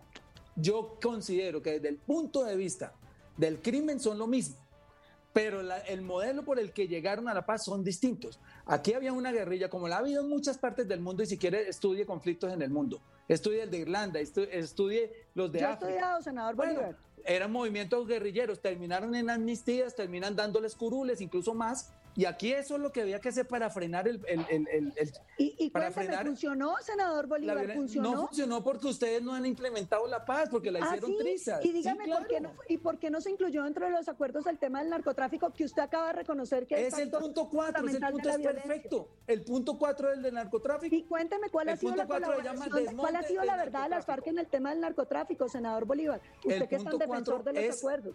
No, no, no. La verdad de las FARC en tema de narcotráfico, senador Bolívar ¿Cuántas rutas han develado? ¿Cuántos socios han develado? Cuénteme, senador. Están en la JED contando eso. ya eso tiene que salir. Porque no, lo hemos visto. Bueno, si Llevamos dos años, senador Bolívar. ¿Para cuándo lo de las rutas? No, no, la, la JED, ellos están compareciendo a la JED. Si ellos no, cuentan la verdad. No han comparecido pues de manera individual ninguno. La gente está muy bien concebida. No le diga mentiras al país. No, no, no, no, no. Es que la gente dice de manera que si ellos no, la, la gente es verdad a cambio de pena alternativas. ¿Y dónde está la verdad? Por ¿Le pareció verdad lo de los reclutamientos de los no, niños? Me pareció mentira. Ah, ¿y le pareció verdad lo de la explotación sexual? Me pareció mentira lo de, la, lo de, no, es que no me ¿Y qué será, senador Bolívar, que no hay ninguna verdad? Miren, ¿para cuándo escúcheme una cosa. senador Bolívar? Si ellos no cuentan la verdad, pues tienen que ir a la cárcel y pierden las curules. Sencillo, Pero para, ¿y cuánto tiempo vamos a esperar? Pues es que están, están, compareciendo hasta ahora, esperemos Pero llevan dos años, ¿cuánto tiempo? No, pero eso fue, usted sabe que un año fue de organización y hasta ahora. Pero ¿cuánto tiempo? Dígame un número para yo poder empezar a decir. Bueno, no sé, yo creo que en un año o dos años ya la JEP nos tiene que decir. Ah, cuatro años hay que esperar. A mí me parece que una torpeza que hayan, que hayan negado el reclutamiento de niños. Me parece una torpeza, porque han reconocido el secuestro, han reconocido asesinatos como. No, no han reconocido el secuestro, han reconocido retenciones. Lo acaban, de reconocer. Bueno, así como ustedes le cambian los términos a las cosas. y a yo, no, las FARC y ustedes, nosotros no. El secuestro sí, cambian el nombre de las cosas, pero eso en, el Código Penal tiene un solo nombre. O masacres o asesinatos selectivos, o retenciones o secuestros. Para mí son secuestros. Y se los he dicho. Yo, yo los tuve la oportunidad de conocerlos cuando llegué al Congreso y les dije, su mayor equivocación fue secuestrar gente. No tenían por qué meterlos la gente en, ese, en ese baile.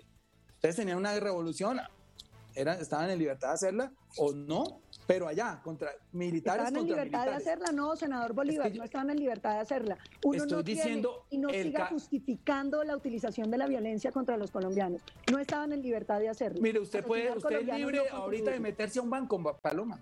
No, no, no, no. El problema es que tiene unas consecuencias. Estoy diciendo, no, no me cambien los términos. Ellos son libres de hacer lo que quieran. Hay unas consecuencias. Pero ¿Cuál es el senador?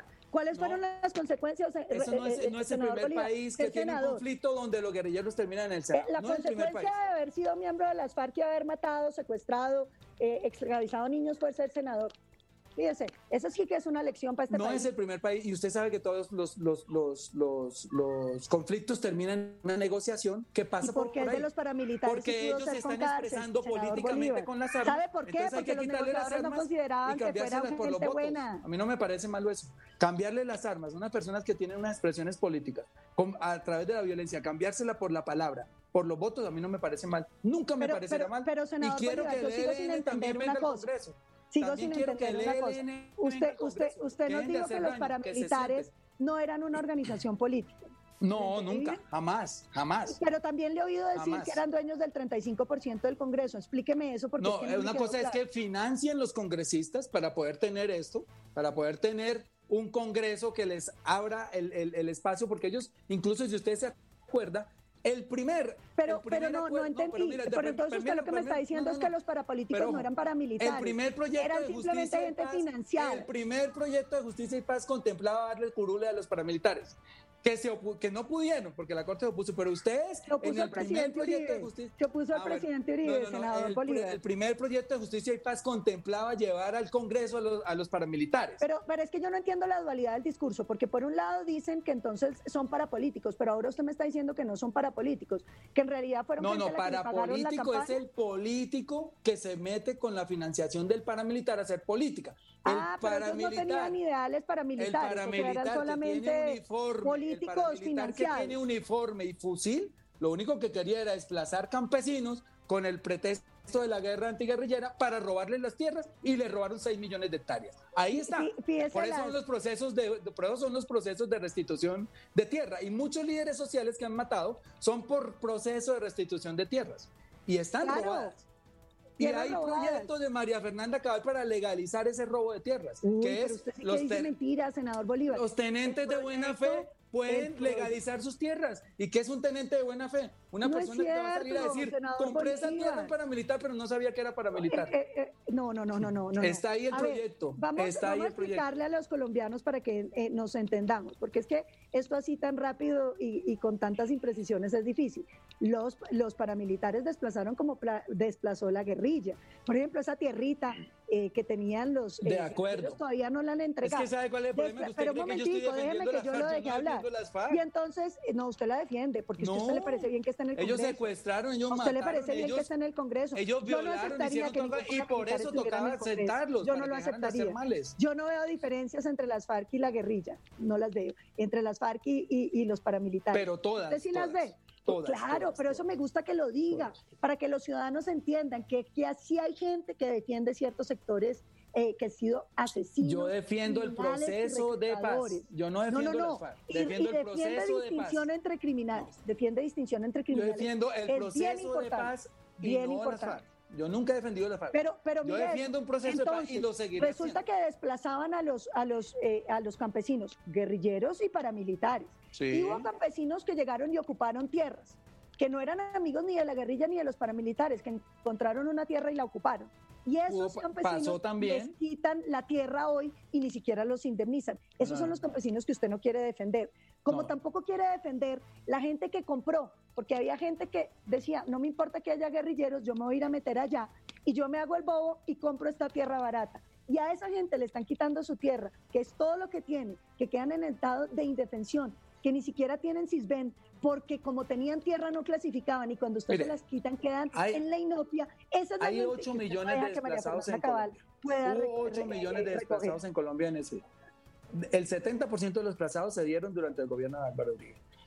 Esos desplazados, hay de todo. Hay los que usted menciona, el campesino que compró de buena fe, pero la mayoría de tierras fueron despojadas a sangre y fuego. Iban, hacían la masacre, desplazaban a la gente, Es que nadie está hablando de la mayoría de tierras. Aquí no hemos hablado del Bolívar. cartel de Está notarios. hablando de la gente no que quedó en del estado de cartel- vulnerabilidad. El y que cartel nunca de se- notarios que no que llegó. la tierra. Lo que se ha hecho no, es que no se hemos hablado del cartel de notarios la que llegó adjudicándole la tierra ¿Y a los sabe por qué? y a los Porque las cifras del, del gobierno del presidente Uribe muestran mayor paramilitarismo porque se empezaron a llevar y se llevaron seriamente. No es porque hubiera más desplazados, senador Bolívar. Esas son las cifras. No las inventé Claro, yo. Y las, Y y- están y desde las el cifras gobierno de también hablan Pastrana. desde qué año fueron desplazados. Y, y fíjese estas cosas que hace Santos. Le quitaron el sujeto victimizante para que la gente deje de ver cuántos son causados por las FARC. No, ahí está, las estadísticas sí están completas. Hay desplazados por las FARC. Hay masacres de las FARC. Se los quitaron para poder disimular. de militares. Y ahí están las, las El aparato de la nueva verdad. No lo tengo acá, pero más o menos es 60, pues 30, 10. Más o menos es más o menos. ¿Cuál es el aparato de, la nueva verdad, Paloma? Es todo este, eh, querida Vicky que empieza todo este es quién. Pues si ellos están en el gobierno y tienen todas las entidades, tienen controlan hasta Pero quién lo está promoviendo, ¿Quién, quién es el autor de eso, senadora. El aparato de la nueva verdad. El autor mayor es el presidente Juan Manuel Santos quien se le ocurrió que en Colombia tenían que escribir una nueva verdad. Me imagino que su enemistad con el presidente Uribe lo incluiría. Yo he preguntado varias veces, no he recibido respuesta. Que nos digan si en las negociaciones de La Habana se habló alguna vez de judicializar al presidente Uribe, tema que tenemos pendiente los colombianos. ¿Cuál es el aparato de la nueva verdad? Este, este que estamos oyendo, que es que le quitan eh, a, las estadísticas quién fue el sujeto victimizante, para que uno no sepa si fueron las FARC o quién fue, y poder decir que todos fueron los paramilitares. Esta justicia politizada, mire la furia que les dio que un hombre decente eh, llegara a memoria histórica. No les parecía, porque tenía, porque tenía una filosofía contraria a la de, pero cuando están los de ellos, que sí son políticos activistas, estaba muy bien. ¿Por qué? Porque aquí nos quieren crear una nueva verdad la verdad de que las FARC eran unos ángeles, que era gente buenísima y que no eran ángeles, no eran ángeles, Paloma, no eran ángeles. Se reclutaron los niños. No eran ángeles. No eran ángeles. Usted ya instauró un proceso eh, para expulsión de las FARC. ¿Usted qué creía en ese proceso por las mentiras que dijeron? Yo por qué lo voy a expulsar y para eso está la JEP. Ah, pues porque he dicho, si dicen mentiras en la, no, pero mire, estoy pero diciendo. ya dijeron. Entonces la JEP los tiene que expulsar. Ah, Punto. Ah, no, no, eso, eso es que, es que la JEP está perfectamente concebida, Paloma. Si dicen mentiras y ellos comprueban que es mentira, pues incumplieron el acuerdo de la JEP. La JEP es clara, verdad por pena alternativa. Si no dicen la verdad, pues tienen que ir Yo le cuento una cosa, el esfuerzo que tuvieron que hacer las víctimas de FESCOL para lograr la expulsión del paisa, eh, no se lo imagina. Y lo, y lo expulsaron casi que un año y medio después, senador Bolívar. Tienen que expulsarlos si dicen mentiras. Y ellos lo saben. Eso, usted me está diciendo que dijeron mentiras. A mí me parece que en lo de reclutamiento forzado no dijeron la verdad. A mí me parece. No sé. Esa sí es una noticia. El senador Bolívar pide No, lo dije ese mismo día y, me, enfrenté con ellos. Les dije, eso es una torpeza. Negar, negar, tapar no, no es una torpeza, senador Bolívar. Es una torpeza. No es una torpeza. Claro. Es un incumplimiento a un acuerdo donde les dieron impunidad a cambio Es una torpeza porque si yo reconozco asesinatos que son más graves, que, son, que, es volar el nogal y matar 36 personas, ¿por qué no reconocen lo otro? Es una torpeza. Porque es un delito. ¿Por qué no recono si reconocen secuestros? Si reconocen porque es un delito de lesa humanidad. Y los delitos de lesa humanidad de reclutamiento de menores exigen cárcel en todo el planeta y si lo reconocen tienen que pagar cárcel. Ahora, hay una, hay una explicación porque yo, yo, yo, yo, les pregunto, ellos lo que me dan otra explicación, pero digo, no, eso lo saben los jueces, los magistrados, y me dicen, muchos crecieron en la guerrilla. O sea, hay muchos niños que crecieron en la guerrilla. Y, y, cuando tenían 14, 15, 16, 17, no sé cuántos años, cuando eran menores, pues ya estaban en la guerrilla. Entonces, no, eso es una parte, digamos, del, de lo que ustedes llaman reclutamiento forzado, pues que claro, no es justificable. Se a los 12, por eso creyeron en No, y nacieron también, es que, es que la guerrilla tiene 50 años. Los niños lloraban, los niños lloraban y querían ir para su casa. Mira, aquí pierdes la pelea conmigo porque yo no voy a justificar ningún, ninguna agresión a un niño, nada más. Estoy contándoles lo que me dicen. Hay muchos que crecieron dentro de la guerrilla, porque hay, eso es una guerrilla que no lleva 5 años, lleva 60 años. Entonces ahí ha habido gente que muere como tiro fijo, gente que nace, muchos nacieron, que van creciendo entonces eso se volvió un, paraestado, como un, estado paralelo. Y eso es lo que tiene que descubrir la gente. entre todos los diálogos que tienen que tener con ellos y las indagaciones, pues tienen que llegar a una verdad y ellos tienen un límite, la gente tiene un límite para entregarle una verdad a este país. Esperemos que lo hagan, que lo cumplan. ¿Por qué no? Pues aquí nos envejeceremos esperando. Yo me pregunto tienen un límite. Yo sí aspiro, los amantes del acuerdo de La Habana. ¿Cuántos años, senador Bolívar? Usted me dijo dos más, o sea, cuatro. En cuatro años, cuando no hayan dicho la verdad, ¿qué va a hacer? Ellos tienen otros, otro periodo de, en el Congreso. Ellos se acuerdan que faltaron dos. Creo que son dos. Bueno, tres. Sí, son, tres. Sí, son tres. Bueno, si son tres, pues bueno, no, no podrán acceder a los próximos. Me imagino que es uno de los castigos, porque es que eso se pactó no, senador Bolívar, el único castigo posible es que vayan a la cárcel, como les correspondía. también, es que si no dicen la verdad ya no hay alternativas. Yo no veo cuál es el problema acá. Si no dicen la verdad, no hay penas alternativas. No, no, es que, es que el problema, senador Bolívar, es que no le están diciendo y no pasa nada. Ese es el problema. Tiene que pasar, Paloma. ¿Cuándo? No sé, pero tiene que pasar porque es que esa es la regla, está escrita. O sea, tengamos paciencia, deje que los criminales sean senadores, así están diciendo mentiras. Tengamos paciencia. ¿Qué, más le hace, cierto? Hay que tener paciencia porque es que esto no es cosa de un día para otro. Y déjenlos de senadores. Mire cuánto lleva. Hizo la masacre de Ojaya ahí sentado se ve bien. El caso de, de, de, la muerte de Luis Carlos Galán o de Jaime Garzón, 20 años. Y todavía ya conocemos unos. Pero usted se imagina que unos determinadores, pero no sabemos quién dio la orden. Garzón en el Congreso. Yo sería la primera en protestar, le digo. Solo dos periodos, dos periodos. Casi lo llevan, casi lo llevan. Eh. les hago la claridad que solo son dos periodos. Son dos periodos. Yo también tenía, yo también tenía A partir del 2018 y solo por dos periodos. Sí. Y mira, y cuando pasen estos dos periodos sabremos cómo fue la entrega del país a las FARC por parte de Santos. ¿Cuántas curules van a tener para un tercer periodo? Yo no sé cuántas, pero yo no creo que vuelvan ni siquiera a las cinco, porque ellos no son una fuerza política grande. No pudieron sacar un concejal en Bogotá. Sin embargo, el caballo de batalla de Pero eso es que a mí me interesa mucho esa, esa dicotomía. Las FARC supuestamente eran una fuerza política, pero no logran elegir un senador pero tenían la misma plata que los paramilitares porque también estaban en el negocio de la droga. Y los paramilitares, que no eran una fuerza política, tenían el 35% del Congreso. Yo así que me pongan ese trompo en línea porque no entiendo la izquierda en su argumentación. Cuando dicen que el, eh, cuando convierten en un delito alterno el narcotráfico dentro del conflicto, es porque una, hay que diferenciar el paramilitar, que se mete al narcotráfico para tener helicóptero, para tener una hacienda repleta de niñas desnudas bailando, con el con el guerrillero que se mete en narcotráfico para mantener una tropa. No estoy diciendo que, estés, que esté bien hecho, estoy contando.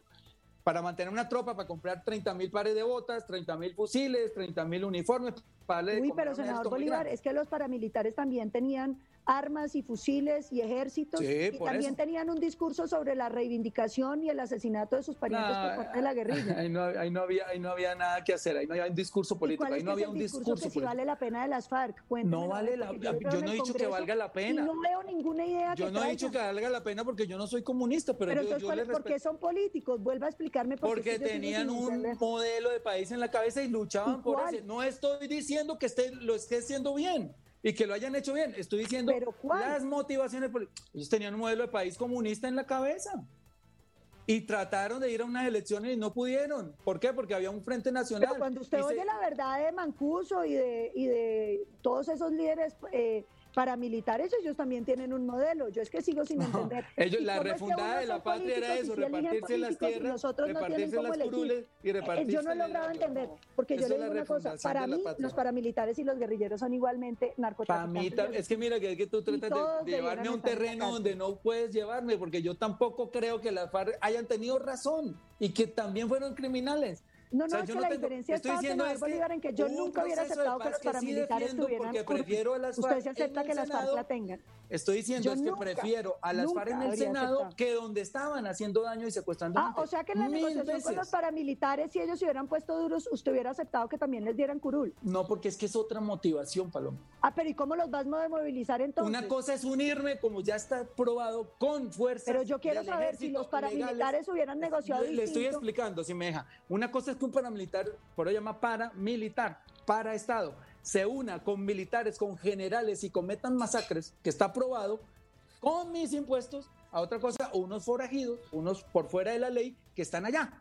Ellos nosotros no los apoyamos. Cambio, yo sí pagué. Dos, comentarios yo pagué La plata de la salud se la robaron en gran proporción. Yo pagué masacres. Usted pagó masacres. Con esa plata pagó masacres. Porque con esos impuestos los militares hacían eso. Unirse con los paramilitares Incluso como dice... Senador Bolívar, ¿usted no supo de la, de la FARC política y de cómo se han robado la salud las guerrillas en varios departamentos del país? Sí, mal hecho, terrible. Hay que ah, pero esa plata no fue para pagar masacres. No sé para qué haya sido, puede que sí, puede que sí. No, es que, Paloma, yo no siento que eso esté bien hecho. Estoy haciéndole caer en cuenta. ¿Qué quiere decir un proceso de paz con un grupo insurgente y un grupo de paz con un grupo paramilitar que está pegado al Estado, haciendo daños? Eso, que los pagamos usted y yo.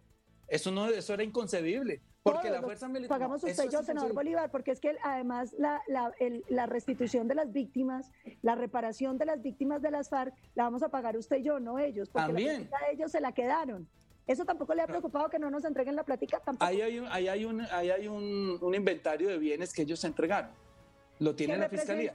Que representa eh, dos billones de pesos la fiscalía dijo que tenían 22. ¿El resto de la plata no le preocupa?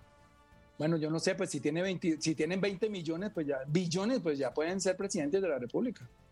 La política si tienen 20 billones. Bolívar. Si tienen 20 billones, usted está viendo que la tienen 20 billones, o sea, son más ricos que, que Sarmiento, pues. No sé, si los tenga, pues. 20 billones. Senador Bolívar les estima la fiscalía. ¿Dónde los tienen, La fiscalía de Barbosa, la fiscalía de Pero ¿dónde los tienen? ¿Dónde los tienen?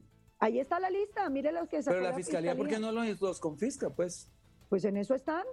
Ah, bueno, pues ojalá los consigan rápido porque Pero ese es otro incumplimiento, ese es otro incumplimiento que quedó así. Hay que tener paciencia. Un día nos devolverán la plata. Y lo que no declararon tampoco pasa nada. Tengan paciencia. Yo lo que sí sé es que aquí hay dos cosas. Queremos confundir peras con manzanas. Una cosa son los paramilitares, criminales, matones, secuestradores. Otra cosa son los de las FARC, criminales, matones, secuestradores. Pero las motivaciones son distintas. En eso es lo que estamos aquí discutiendo. Ay, a mí me encanta que usted vea motivaciones en los crímenes. Yo es que no puedo ver ninguna motivación. No, yo veo una motivación política de unas personas que estuvieron 50 años en el monte tratando de imponer un modelo que tenían en la cabeza político y no pudieron. Entonces, ¿qué hacen? Se sientan a negociar. Porque tampoco los pudo derrotar el, el Estado. No los pudo derrotar Uribe en ocho años. Lo único que se conformó fue con poner filas de muchachos inocentes asesinados con uniformes de, guerrilleros para decir que le estaba ganando al FARC. Y como no le ganó, pues tuvo que falso, eh, ah, ¿usted cree que los falsos positivos son falsos, Paloma? No. Eh, lo están confesando los militares. Lo están confesando los no, Mire, yo lamento mucho que los falsos positivos que se dieron bajo el ministro de Defensa Juan Manuel Santos entonces se hayan producido. Todos los ministros de Defensa. Y, además aspiré a cárcel. De Marta Lucía Ramírez. Para todos, no, donde Marta Lucía Ramírez no hubo. Eh, ah, no hubo falso ah, ¿en serio? Eh, sí, mire las cifras. Lo invito a que las las cifras. O sea, usted me dice que durante el, el, eh, mientras fue ministra de Defensa, Marta Lucía Ramírez, ¿no hubo falso positivo? Ok, lo anoto acá y le, le voy a mostrar que sí hay. Bueno. Anótelo ahí. Y, lo otro que es muy interesante es que usted diga que ese fue el gobierno del presidente Uribe. Yo le conté, el gobierno del presidente Uribe significó una reducción de homicidios, no de homicidios de las FARC, de homicidios a nivel general, de un 46%. 46%. Entonces no diga que en el gobierno del presidente... Disminuyeron unos, unos, unos ítems, disminuyó el secuestro, disminuyó la, la muerte violenta, aumentó las masacres, los desplazamientos, los falsos positivos no existían. Eso, no, es totalmente falso, senador Bolívar. Los desplazamientos aumentaron porque, porque se empezaron a recoger los datos de desplazamiento. Eh, la verdad de los colombianos es otra. los colombianos durante el gobierno del presidente Uribe pudieron volver a su Entre Pastrana y Uribe están el mayor número de desplazamientos. ¿Por qué, ¿Por qué, cree que la gente quiere tanto al presidente Uribe? Porque durante el gobierno del presidente la gente pudo volver a su tierra. De gente, Paloma? Pues, pues imagínese un el 23%. Y ojalá lo quieran, es bonito. Eh, pues eso después del desprestigio de ustedes que financian. Me parece muy lindo, pero ya no lo quieren. Pero sabe que el presidente Uribe ganó en primera vuelta. Quería el 85%. Con una aprobación del 80%. Se quitó la venda y empezó a darse cuenta. con una aprobación del 80%, senador Bolívar. Lo que pasa es que ustedes quieren ser como Uribe, 85. Pero no pueden. No, mira, tuvo 85%. Incluso ahí yo encontré una encuesta de 90% de aceptación de Uribe. ¿Por qué? Porque no existían las redes sociales, no existían los videos, no existía la verdad. La prensa oficial nunca mostró la verdad desnuda como es. Y la gente cuando empezó a enterarse, pues mire la, cuánto, cuánto mide hoy en la popularidad de Álvaro Uribe, 23%. Bajó. No, 62% Cuando los colombianos, eh, en unos muchachitos que no les tocó el gobierno del presidente Uribe y que creen las mentiras que usted le dice, como que, por ejemplo, en el gobierno del presidente Uribe hubo más muertos que vivos. Las vidas que se salvaron en el gobierno del presidente Uribe no las ha salvado ningún otro gobierno en Colombia. En el gobierno del presidente Uribe Ustedes convencieron a un montón de niños jóvenes pero a costa una cantidad de, mentiras. Cuando la gente estaba gobernada por el presidente Uribe, se sentía bien. Colombia marchaba por otro rumbo. ¿Sabe por qué? Una parte de Colombia. parte de Colombia. La demás pues estaba usted dice el 90% y estaba siendo desplazada. Un 10% la que, a ustedes no les importa, la que a ustedes no les importa estaba siendo masacrada y desplazada. Los demás, los que tenían carrito finca, los estratos más pobres de Colombia han votado por Álvaro Uribe. la localidad de Ciudad Bolívar, donde están los desplazados, vota por el presidente Uribe. ¿Sabe por qué? Porque ellos sí saben lo que significa la seguridad, senador Bolívar. No, ellos no, sí saben que ustedes lo tienen que Álvaro Uribe. Eso, es otro tema. No son peladitos, no son peladitos a los que ustedes les han dicho mentiras. Y, y Esa es la diferencia. se volvió un botín político y, y, y, electorero. Entonces eso es otro cuento. Lo de ah, sí, y, cuénteme, durante el botín político y electorero después del gobierno de ocho años del presidente Santos, que no nos trató como trata el También presidente lo usaron. la oposición. Todos los presidentes han usado eso como botín electoral. Pero nosotros seguíamos ganando todos, allá ocho años todos, de darnos palos y, y seguíamos ganando. Cuénteme a ver cómo es. ¿Por qué perdieron con Zuluaga entonces? Por la cantidad de plata de Odebrecht que usaron en esa campaña, pero cuéntenos usted más bien. Pero ambos usaron plata, de Odebrecht. No, nosotros la plata no de Odebrecht llegó a ambas campañas. ¿Cómo Ninguna que no? plata de Odebrecht. Está confesado por el señor publicista, Duda Mendoza. Le No, dio un, billón, un millón seiscientos mil dólares, que esos son cinco mil millones de pesos. ¿Cómo así que no, no usaron? El señor ambas Duda campañas Mendoza le ha los dicho, chorros de ha dicho una cosa, pero jamás han logrado probar que Oscar Iván Zuluaga sabía Ah, o, que, o que eso fue cierto. un- lo que dice un testigo no vale. En reunión donde estuvo el presidente. Ah, no, Duque pues testigos falsos allá de- sí, senador Bolívar. Zuluaga, o- y Zuluaga en. Brasil. Entonces fueron a tomar tinto con el señor y se Pues devolvieron. no fueron a contratar un, un asesor político, senador. ¿Y quién lo pagó? Está probado Lo en el proceso que lo pagó Zuluaga, Odebrecht. Con lo sus pagó recursos declarados. Lo pagó Y por eso lo absorbió el Consejo Nacional Electoral. No, el Consejo, el Consejo Nacional Electoral absuelve a todo el mundo porque eso es un órgano político, sea, no, no, no hay un órgano jurídico. Y hay mayoría de los partidos políticos tradicionales comprometidos con la corrupción de este país. Ahí no, no contemos con... Es como decir que a San Pedro absolvió la Cámara de Representantes, entonces ya es inocente. No, la absolvió una, un ente que es la, la Comisión de Absoluciones, que eso es una cosa, es un chiste para este país. Entonces no me venga a mí a decir que porque ya el Consejo Nacional Electoral lo Pero, pero también que ya van, también van apareciendo las verdades, porque también se inventaron el escándalo del hacker, que ya absolvieron al Mira, doctor Hoyos verdad, diciendo que era Paloma, mentira, el habían infiltrado la campaña desde la la verdad es que el caso de Odebrecht lo taparon para ambos. El Sáquelo arriba, explórelo todo lo que quiera, porque los que estuvieron en la campaña de Odebrecht fueron ustedes, no nosotros. Bueno, La plata de no Odebrecht sirvió para campaña. derrotar el uribismo. Cuéntele al país esa verdad. Esa La plata de Odebrecht no le alcanzó a Zuluaga porque cometió un error. No. Decir que el 7 de agosto volvía a Triza el acuerdo de paz y la gente quiere paz. La gente no votó crea, la en gente contra y la paz. gente y, y tan y tan votó que votaron por el presidente Duque, fíjese con el mismo discurso. Luego quién No, miente? pero es que pero eso ya fue ¿Quién miente, senador Que le iban a Bolívar? entregar el país a, la cha- a, a las FARC, el castrochavismo. No, pues Ustedes es que ya son muy qué más le van a eficientes en la entregar. mentira. ¿Qué queda Ustedes son entregar muy eficientes en la mentira. Los felicito. Y les he dicho a todos los movimientos alternativos, si ustedes no se no organizan visto. para contrarrestar todas esas mentiras, pues van a volver a perder. Porque el euribismo sí lo tiene claro con los asesores que consigue, con los JJ Rendón, que son muy eficientes en la mentira. JJ Rendón, asesor Muy eficiente uribismo, en no la diga mentira. mentiras, senador Bolívar. No diga mentiras. El presidente Uribe nunca ¿Quién asesoró el sí? ¿Quién asesoró el político. no? ¿Quién El, asesoró el no no lo asesoró nadie, nosotros. Para que ¿Y qué mentiras dijeron para sacar a la gente que las FARC iban a llegar a ser senadores.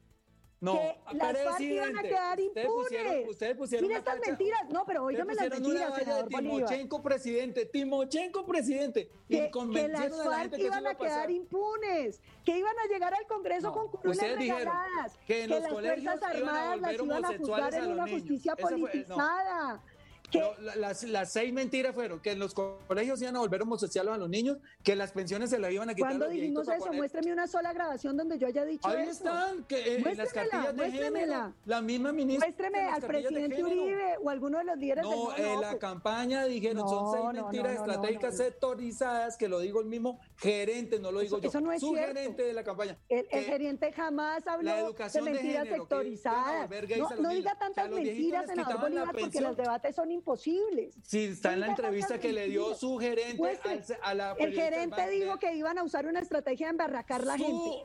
Que su- no dice, que no Él dice dijo, mentiras. Usamos una en la costa. Dijimos a los pensionados, les, de- les tiraron un discurso Eso no es a los pensionados eso no es que les cierto, iban a quitar. pero eso Bolívar. sí. Pero que no es cierto si esa fue la campaña sucia. Decirle a los pensionados que les iban a quitar no la pensión cierto, para, para, darle esa plata a la guerrilla. La gente eligió a Juan Duque contra Gustavo Petro. ¿Sabe por qué? Porque no le gusta el acuerdo de La Habana, como lo dijeron en el no y como lo reafirmaron. Ponga con Duque hoy, ponga Duque, hoy en la a ustedes no les gusta la democracia. Reviva la, reviva la reelección y voto a favor. Para que ponga, pero si ponen a Pero vamos con Uribe. No, Dígalo, y vamos con Uribe. No, si quieren vamos. Pues no, con Uribe. es que no les gusta su Uribe, ¿cierto? Porque le siguen ganando a Petro. cree que este país quiere es que según las normas como nos si usted me que Duque es candidato voto por la reelección. No, vamos con Uribe. Usted dice que aprueba la reelección, Uribe vamos está preso Uribe. y los presos no pueden ir a la... claro, pero él no está condenado, puede ir. Acepto bueno, pues esperemos, si, si no Aprueba la reelección y vamos con Uribe, hoy. Yo sí le acepto el reto. Ponga Uribe hoy a ver cuántos votos saca. Vuelve a ser presidente país, senador. No, no, no, porque ya, ser presidente la este venda, Paloma. La gente ya quitó la venda. Eso sí, olvídelo. Pero le voto por la reelección si pone a Duque. No saca ah, no, pero, un millón de votos. Ah, bueno, y se lanza usted contra Duque. Porque usted me escoge. No, no, no, yo no. Usted, yo tengo mi candidato que es Gustavo Petro. Ah, pues yo tengo el mío que es Uribe. Bueno, póngalo, póngalo. hágale. Se lo juro que no da. No, Uribe hoy no saca dos millones de votos. ¿Cuántos votos sacó Uribe para el Senado? 800 mil. Sí. Y el partido es la mayor. Dos millones. Era. era. va a ser, en 2022 va a ser derrotado estruendosamente. Pues ya veremos. Se lo, se lo garantizo. Eso, le... Eso dicen las elecciones del de, 27 de octubre. Le dijeron a los colombianos en el no, que no íbamos a sacar ni el 20%. Bueno, Duque, si, no, que no ganábamos, si, si no hay fraude, si no compran por votos, la platicada de Brecht, no nos ganan. Si no hay fraude y si no compran votos de, si no es por la política de Brecht, y no política, es posible, si vuelven a comprar votos, es posible que también vuelvan a ganar. Eh, pero, eh, pero la cantidad sí, de votos que hemos comprado, senador Bolívar. No diga mentiras. El 27 de octubre, el 27 de octubre ustedes no ganaron una sola capital de departamento. ¿Por qué?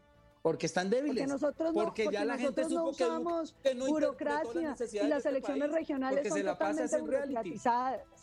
¿Y usted por, cuántas capitales ganó, senador Bolívar? No, pues es que yo no soy una fuerza. Nosotros ganamos, digamos, los movimientos alternativos ganaron Cali, ganaron Medellín, ganaron Bogotá, las grandes capitales, perdí eh, Barranquilla. Ah, pero ahora Claudia López ya es de la misma rosca. Bueno, si quiere. Alternativos, estoy diciendo. Alternativos. Ah, movimientos pues. alternativos, donde estamos Verde, Maíz, UP, eh, Polo Democrático y, y Colombia Humana. Esos son los movimientos alternativos hoy en Colombia. ¿La Colombia Humana cuántas, cuántas capitales regionales ganó? Nosotros no teníamos candidatos, que nosotros no somos una fuerza local, regional, nunca ah, la bueno, hemos nosotros nos estamos constituyendo en una fuerza local. Cuando ustedes arranquen, yo le voy a preguntar por qué solo no se ganó ninguna, porque no va creciendo en la política. Nosotros, por ejemplo, teníamos un concejal en Bogotá, un Cuando concejal, se hace bien, sin y ahora tenemos cuatro. Teníamos uno y ahora tenemos cuatro. Es un trabajo por hacer, y lo he dicho. Ah, bueno. Tenemos que trabajar en las regiones. ¿Por qué? Porque como allá donde usted dice que Bogotá no Ustedes son muy fuertes en eso. Ustedes tienen muy ustedes tienen mucha fuerza en eso. Nosotros tenemos cuatro concejalas, mujeres, pero el verde tiene otra cantidad y si sumamos los alternativos, yo creo que hoy serían mayoría, no sé. Pero digamos que esa no a, es la... a Claudia si va a volver con ustedes, porque no la veo así como muy dispuesta. Bueno, pues es, una, es un imperativo para 2022 superar todas estas divisiones y llegar unidos. Si no se logra... Pero a mí me gusta la idea, proponga la reelección. Si no se logra, allá los veré a ustedes en el poder nuevamente. Eso sí. con la ayuda del senador Bolívar para salvar este país. Bueno, para, lo que sea, pero si no logramos unirnos, allá veré al uribismo cuatro años más. Porque es así, ahora sí no hay disculpa. está visualizando. Yo también. Sí, pero si en dos años tienen este país en caos y desangrándose, yo no me imagino seis años más de uribismo. O sea, los dos que le quedan a Duque y otros cuatro, la, la, nefasta entrega que le hicieron a la Me suicido. No, es tan fácil enderezar. 200 mil Mira, mira, Paloma, las FARC son un sofisma hoy. Las FARC no existen políticamente. No son un grupo que tenga la vocación y el poder para tomarse este país. ¿Por qué siguen diciendo mentiras? Las FARC hoy tienen cinco senadores porque se los entregaron en un acuerdo. Van a tener cinco dentro de cuatro años, dentro de dos años y no más. Esperemos cuántos, cuántos senadores sacan en 2030 en 2026, perdón. Ahí sabremos si se le entregó el país a las FARC o no. No, es que las, entregar el país a las FARC no es entregárselo a Timochenko, senador Bolívar, es entregárselo a la delincuencia. Es que hoy el territorio colombiano esté lleno de droga y de negocios de minería criminal que asesina líderes en todos los rincones. Esos son las disidencias de las FARC. No, no. Eso, es distinto. Esos son ah, unos narcotraficantes.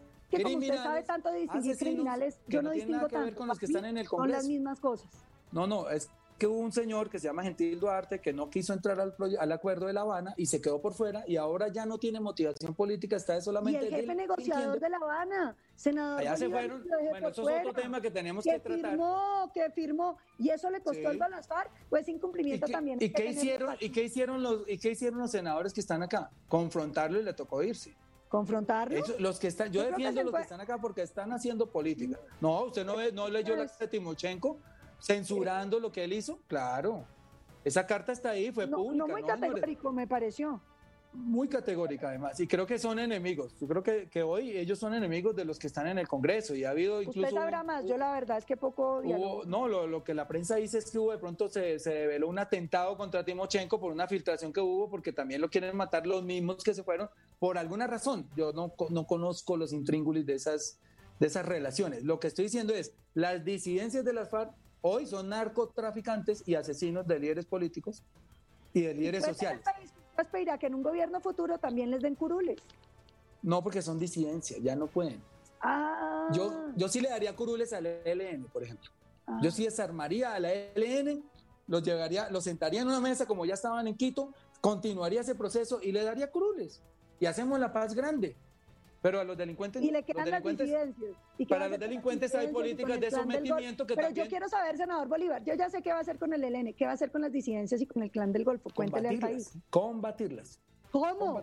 ¿Cómo las va a combatir? Con un ejército que cuyo jefe, en vez de estar en Twitter, ¿Usted está proponiendo a los colombianos la guerra, senador Bolívar? eso no es guerra. Guerra es cuando hay, no, una guerra regular es cuando hay dos ejércitos. No, no, son delincuentes, son bandas delincuenciales. Ah, eso no es ah, guerra. Entonces, cuando el presidente Uribe combatía a las FARC, eso sí era guerra, pero cuando usted combata las disidencias es distinto. Las FARC eran Ah, pero mire las cosas de las que me he venido a enterar. No, pero es que usted quiere confundir las cosas. Hoy las disidencias son las disidencias. Pero estoy aclarándolas, afortunadamente. Los, los, los, los, caparrapos, los del Golfo, etcétera, son bandas delincuenciales. Hay que combatirlas. ¿Eso, eso va a ser la guerra? Entonces, ¿cómo se combate? Pues no sé, yo le pregunto con, con las qué va a hacer. ¿Cómo se llama? No, oiga, señor, mire, les aconsejo que. Yo quiero simplemente que, los colombianos sepan que Gustavo Bolívar eh, está proponiendo combatir a las disidencias. Pues obvio. Es que ese es, ese es el derecho constitucional del presidente, el ah. deber, perdón. El deber constitucional del presidente es ah, pero a las FARC no, pero a las FARC no. Eso, pero ¿por qué confunde las cosas? No, no, pues es que usted me tiene que distinguir. Porque es que a las FARC también, las, con, lo de la FARC sí había una guerra, con la FARC sí hubo una guerra, ah, válida por parte del Estado, válida por ah. parte del Estado. Lo que pasa es que no los pudieron Entonces, cuando Uribe los combatía es terrorismo de Estado, pero cuando los combaten no, no, no, ustedes... yo no, terrorismo de Estado es lo que está pasando hoy con los civiles. Lo que había con las FARC era una guerra y totalmente válida de parte del Estado. Pero como no los pudieron derrotar, no podíamos quedarnos 50 años más ahí y no hacer un proceso de paz. Entonces lo llamaron y se sentaron y hicieron un proceso de paz. Lo que hay hoy de disidencias y, y, paramilitares son bandas delincuenciales que hay que combatir, obviamente. Ahora, si son osados y quiere, mire, pero mire que yo le dejo una puerta aquí abierta. Si son osados y queremos una paz grande para este país, sentamos al ELN y, y le armamos una política de sometimiento a todas esas bandas y hacemos la paz grande. Paloma. le piden curules, ¿qué va a hacer, senador Bolívar? No, no pueden porque es que son bandas delincuencinciales. Ah. el pero, pero por ejemplo, el, plan del Golfo ya se cambió el nombre, ahora se llama Autodefensas Gaitanistas. ¿Qué tienen que ver, por ejemplo, ellos con, ¿Ese discurso no le gusta? pero usted no sabe que es una estrategia para... Entonces ya para poder yo tener una connotación política me pongo el nombre eh, banda delincuencial Luis pues como usted me está diciendo, le pregunto qué se necesita para que el discurso sea válido, porque, porque pues aquí todos van a inventarse un discurso. ¿Cuáles son los requisitos? aquí guerrillas, guerrillas, guerrillas con connotación política son el EDN ah, o sea, si uno es maoísta, sí se puede, pero si no, no. Es que mire que estamos hablando de disidencias narcotraficantes. Estamos hablando que se aliaron con los carteles con los Las FARC no eran narcotraficantes. También, pero ya se habló que era un delito conexo. Ah, pero eso quedó no negociado. Pueden ser conexos, no entiendo. Porque no tienen una motivación política, esos son unos narcotraficantes aliados con el cartel Están trabajando de la mano con, Maduro.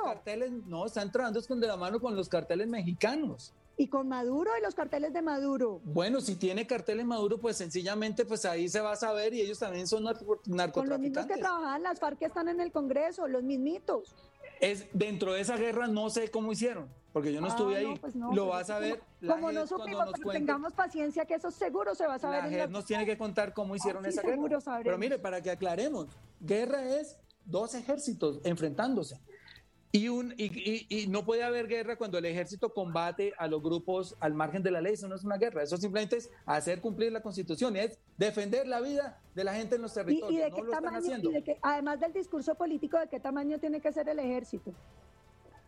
No sé, eso sí, el tamaño yo no sé cuánto será, pero... No, pues porque es que yo no he podido entender cuál es la diferencia entre las disidencias. Hoy, las, disidencias de, hoy las disidencias de la FARC dicen que están llegando a 2.400 miembros, que es una lástima, porque llegaron a ser, cuando, cuando se hizo la paz, ellos eran, según lo que dicen, las, lo, lo, que está consignado en la historia, eran como mil disidentes.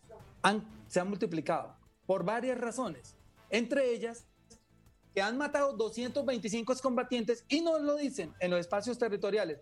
Mire, senador Bolívar, muy bonito su discurso para que nos mantengamos acá, pero yo no quiero que me maten por ahí desarmados. Si me van a matar, me vuelvo y me armo. Y se han ido, se han devuelto, porque el gobierno tampoco ha cumplido esa parte del acuerdo de defender la vida. ¿Cuál es el neto de la diferencia de hombres armados? 226, de las... 226 excombatientes han matado. de los hombres, de los hombres, el neto de los hombres armados que dejó eh, diferente el acuerdo de La Habana y después del acuerdo de La Habana, mil.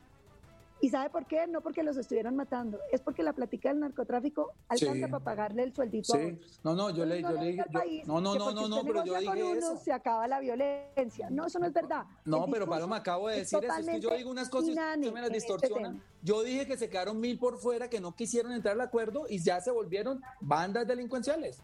Si ellos, si el gobierno les tiende la mano para hacer un acuerdo y, hay una disidencia que se queda, ya ahí se terminó la revolución y su motivación política. Ya se vuelven bandas delincuenciales y hay que combatirlos. Punto. No, senador Bolívar, lo de la motivación política es eh, eh, un eufemismo para tratar de uno no. criminales. Mire, usted, cree que yo, usted cree que si yo, yo sin una motivación política me meto 50 años al monte? Pues eso le dirán los paramilitares también. No, porque ellos sí tenían vida en Montería, ellos tenían vida en las grandes agravar la violencia. ellos tenían vida en Montería, en Cincelejo, en las grandes fincas, con piscina. Ellos no, eso era gente que caminaba 12 horas diarias. Yo no me crea a mí que una persona que se mete a la, a la guerrilla 50 ¿Usted cree que los paramilitares no caminaban 12 horas diarias? Sí, pero después llegaban a sus fincas protegidas por el ejército a bañarse con las niñas. Eso es distinto. Entiéndame, no defiendo ninguno de los dos. Lo que pasa es, que usted ve como por un solo ojo. Lo no, que le pasa no, no, no. Yo veo objetivamente, pero le he reconocido muchas cosas de las FARC, pero es muy distinto. Una motivación política para uno ni siquiera conocer Bogotá. Le cuento una, una anécdota que me había contado Sandra. Tiro Fijo no conoció Bogotá. Nunca vino a la ciudad. ¿Usted cree que era muy rico estar haciendo popó en medio de 60 mil millones de insectos, y caminar descalzo a veces cuando perdían los zapatos o resistir bombardeos terribles que hizo el Estado que tenía que hacerlo, no, ahora no va a decir que era que yo estoy diciendo que no quiero las carmelitas descalzas de las FARC que solo No, no, estoy diciendo es que si una persona no tiene motivación política, ¿se aguanta eso? No, Paloma. no, no, senador Bolívar, las fortunas de todos los miembros de las FARC son gigantescas. No lo digo yo, lo dijo la Fiscalía del presidente Santos, gigantescas, en cabeza de cada uno de ellos. Fortunas para que vivan ellos y sus 10 generaciones subsiguientes. a mí me parece que si tienen fortuna, pues toca quitárselas. Ay, pero pues trate, ayúdeme, yo estoy en eso. Pues ya, yo confío en la JEP. Ah, la JEP ah. tiene que hacer esa tarea. O sea, me dice que tengamos paciencia también. Bueno, pero lo que estoy diciendo es un pero dígame a la motivación política a la motivación económica, que era la de los paramilitares. Tierra y plata, y narcotráfico y ah, pero la tierra y, la plata de las FARC era para servirle a la Virgen era para esa revolución que ellos tenían en la cabeza. Pero nunca, digo, la llevaron a cabo. No sé si buena o mala, no la justifico. Pero nunca hicieron nada por eso, porque usted me dice que nunca ni siquiera eligieron un congresista y tenían la plata. No tienen fuerza política para elegir un congresista. No pudieron ah, elegir un, alcalde. ¿Cuántos municipios tiene Colombia? Entender, municipios. Me va a tocar que si los invite próximamente otra vez a ver si lo. ¿Cuántos alcaldes de 1100 eligieron? Uno. En Turbaco. Uno de 1100 municipios de Colombia. Esa es la fuerza política. ese billete, ¿eh? ¿Qué hacemos? Estoy diciendo... Luego no tenían proyecto político, senador. Lo tienen porque ahí es, ellos se lanzaron a las elecciones. Lo que pasa es que como cometieron tantos ¿Cuál desmanes... Fue el, ¿Cuál fue el candidato a la alcaldía de Bogotá de las FARC que no me acuerdo? No, no tuvieron. Ah, ¿y cuál fue el candidato? Pero sí tuvieron al consejo. De Cundinamarca. No, porque es que. Pero tenían un proyecto es político. que uno se lanza donde tiene fuerza, Paloma. Yo no me voy a lanzar por poner nombres Ah. ahí. ¿Qué, No, ¿qué pues fuerza no, puede tener un pues, alcalde si uno- de las FARC? Pero es que uno hace política así, lanzando candidatos. lanzaron, ellos lanzaron muchos candidatos, no sé en este momento cuántos, pero si quieren le averiguo, lanzaron candidatos donde consideran que tengan fuerza y no los sacaron. Perdieron con el uribismo en donde hubo el proceso de paz de Pastrana, en donde queda Casa. Verde. Uribe En Caguán, perdieron en el Caguán, imagínense, perdieron en el Caguán. Creo que el alcalde de- de- de- del Caguán es, es de- es- es del Centro Democrático. Entonces, no se les entregó el país a las FARC. No hay una entrega del país a las la- FARC. no, cuando decimos las FARC es el- la criminalidad, senador Bolívar. Sí se les- La parte criminal Hoy hay de las masacres, FARC hay asesinatos está- de líderes sociales, está to- hay es la 200 mil hectáreas de narcotráfico. Eso se llama entregarle el país a las FARC. Eso es Pero es que el ellos ya no, eh, ellos lo que están haciendo ahora es desminado humanitario, ellos no están sembrando coca. ¿Sabe bro. cuánto han entregado de minas antipersonales las FARC? A ver, dígame usted en la colaboración cuánto creen. Llevaban 8 mil y algo No, el no, año no, pasado. no las que ha hecho el Ejército Nacional, las que ha develado. No, porque ellos, FARC. ellos los- las que hace el ejército nacio- nacional es con miembros de las FARC que van y cuentan dónde las sembraron. Bueno, las cifras que nos da el gobierno nacional de lo que se ha logrado recuperar con la acción de las FARC son siete artefactos explosivos, ninguna mina antipersonal, siete artefactos explosivos. No, no es verdad, Paloma. Yo no, no puedo refutarle esa estadística aquí, pero no es verdad porque yo sí la leí búsquela, y llevaban, llevaban varios municipios despejados. Entonces, no- sin la ayuda verdad me coge, no era el tema y por eso no lo tengo aquí en la mano, pero lo voy a sacar. Lo- Voy a, voy a- resultados Vicky del nos invita la próxima vez para este debate, nos venimos más documentados. Mm, Sí, porque es que este no es, imagínate que todo esto lo hemos dicho de memoria. Yo hoy venía a No me digan que terminaron. Ya no, terminamos, Vicky, Vicky. toca que nos vuelvas a invitar, no terminamos. Les quedó tema, les quedó mucho Oiga, tema. entonces Jue madre, hora y vaina. media peleando con Paloma, Dios mío. Oiga, una cosa, les voy a decir. Eh, los escuchamos atentamente como los escuchó la audiencia en semana. ¿Me están llamando a almorzar, Gustavo? No, no, es que, es que me voy a hacer la prueba de COVID hoy y tengo la señora de la EPS acá sembrada hace una hora. Qué pena con la señora. No alcancé a tomar tinto, agua. Tomé No, no, no, compartido, Vicky. Los escuché, realmente no es una broma. Les agradezco primero por poder tener esta conversación aquí enfrente al público. Si quieren tener una segunda parte, firmamos de una vez. Firmamos la segunda parte, ¿para cuándo? A ver. Pero con el tema claro, porque es que nos llegamos acá Pero sin es que cifras, yo no tengo la Paloma me- culpa, el tema era me claro, lanza unas vándalos. cifras rarísimas ahí. Es que Yo- ustedes fueron los que iban poniendo el tema, porque nosotros estamos hablando de No, no se vándalos. puede culpar a Vicky, es verdad. Sí, Mira, sí, sí. claro. Tienes razón. Entonces, No, pues otro la día que segunda no haya parte. A ver, ¿hoy qué día es? ¿Hoy qué día es, Jairo? Martes. Hoy ya es martes 22. ¿Para Bueno. cuándo los otro- agendamos? Los espero martes. el otro martes a las 12 del día para la segunda parte y le ponemos un nombre, dos países. Punto. Exacto. Porque yo veo que Paloma vive en un país y Gustavo vive en otro. Yo no sé. Claro. Yo ¿Les estoy con la cauca indígena y Paloma está con la cauca señorial. Son distintas. No, yo no el Cauca, no, no, yo no, no vivo en el Cauca. ni Paloma voy a defiende la, Cauca, la tampoco. estatua de Belalcázar. Yo defiendo que los indios hayan tenido ese, eh, los indígenas hayan tenido ese acto de dignidad de, de quitarse Pero, esa estatua pero de la encima. de las- Yo en cambio creo que destruir a Sebastián de Belalcázar fue un error enorme. Mi bisabuelo, el, el maestro Guillermo Valencia, nunca quiso que Belalcázar estuviera en el morro, porque ha sido un sitio que tenía una herencia sacramental indígena. Mi bisabuelo propuso poner ahí al cacique Payán. Eh, pero, Claro. dicho Hagámoslo, propongámoslo. jamás, jamás propendería yo. Pero usted lo defendió el primer, el, el día, yo vi su trino que yo se lo contesté. Sí, exacto. Mi trino dice que uno no puede destruir y que la historia de un país no se destruye y que propender por la destrucción. Y en un país donde a los indígenas no los escuchan, ¿ustedes creen que con un derecho de petición les quitan la estatua? Y con tumbar una estatua así. ¿Y Sí, claro, es un acto de dignidad, es un acto de dignidad. Ah, no, no, yo destruir jamás lo encontraré como un acto de No, pero entonces dígame cuál era el camino de los indígenas, Sebastián de Belalcázar. cuál era el, camino de los indígenas para Es que esa, es desmontar. esa es la diferencia entre usted y yo. Yo jamás propondría destruir nada. Yo tampoco he propuesto nunca destruir nada, pero estoy diciendo es que respeto lo que hicieron porque me parece que es digno de ellos. Yo no, yo no, yo no creo que destruir sea bueno, nunca. Nunca le voy a decir a nadie que destruya que está bien, nunca. Bueno, pero, pero no, pero es que eh, ahí sí entra usted en otra etapa y es que, por ejemplo, cuando ustedes bombardean un campamento, hay que destruirlo, me parece bien, porque ahí hay unos delincuentes. Yo no he bombardeado. Pero fíjese que no, pero, pero es que es un verbo muy amplio como para ponerse a, particularizarlo, como decir destruir aquí sí, muchos, pero, bueno, pero no. se vayan a la segunda parte que dañan la vaina. Quedamos para la siguiente, Vicky, gracias. Entonces, ahí anticiparon. Excepto que pase algo extraordinario, pues, pero sí, exacto. Ahí nos vamos martes, hablando. A las 12 del día. Segundo round. Segundo round, le ponemos el segundo. Nos inventamos un nombre bacano, como dicen. A ustedes mil gracias. Paloma, siempre aquí hay un espacio. Gustavo también. siempre aquí hay un espacio, los dos lo saben. Gracias, Jairo. Gracias, gracias. Gracias, Paloma. A pesar de todo lo que digan en las redes sociales, de todo lo que promuevan, siempre aquí hay un espacio para todos. Perfecto. Les mando un abrazo. Bueno, gracias, Vicky. Gracias a todos. Bueno, Saludos. chao. Chao. Hasta luego. Que me salga negativo el COVID, ya les contaré. Que salga negativo. Claro, ojalá. No tengo síntomas, pero es que una, una escolta me apareció con COVID, está en la casa hace 15 días, pero por si las moscas, igual ya... Es mejor, es mejor la prueba. Sí. Gustavo, chao, chao. Chao, chao. una cuarenta. Esto es semana, estas cosas solo pasan aquí en semana, en nuestro canal digital. Nos vemos en un ratito.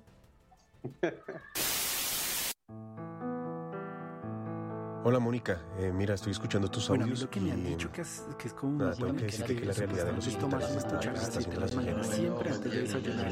Bueno, ya que no están acá diagnosticados en la ciudad, pues, pero pues si están haciendo las pruebas que se tendrían que hacer.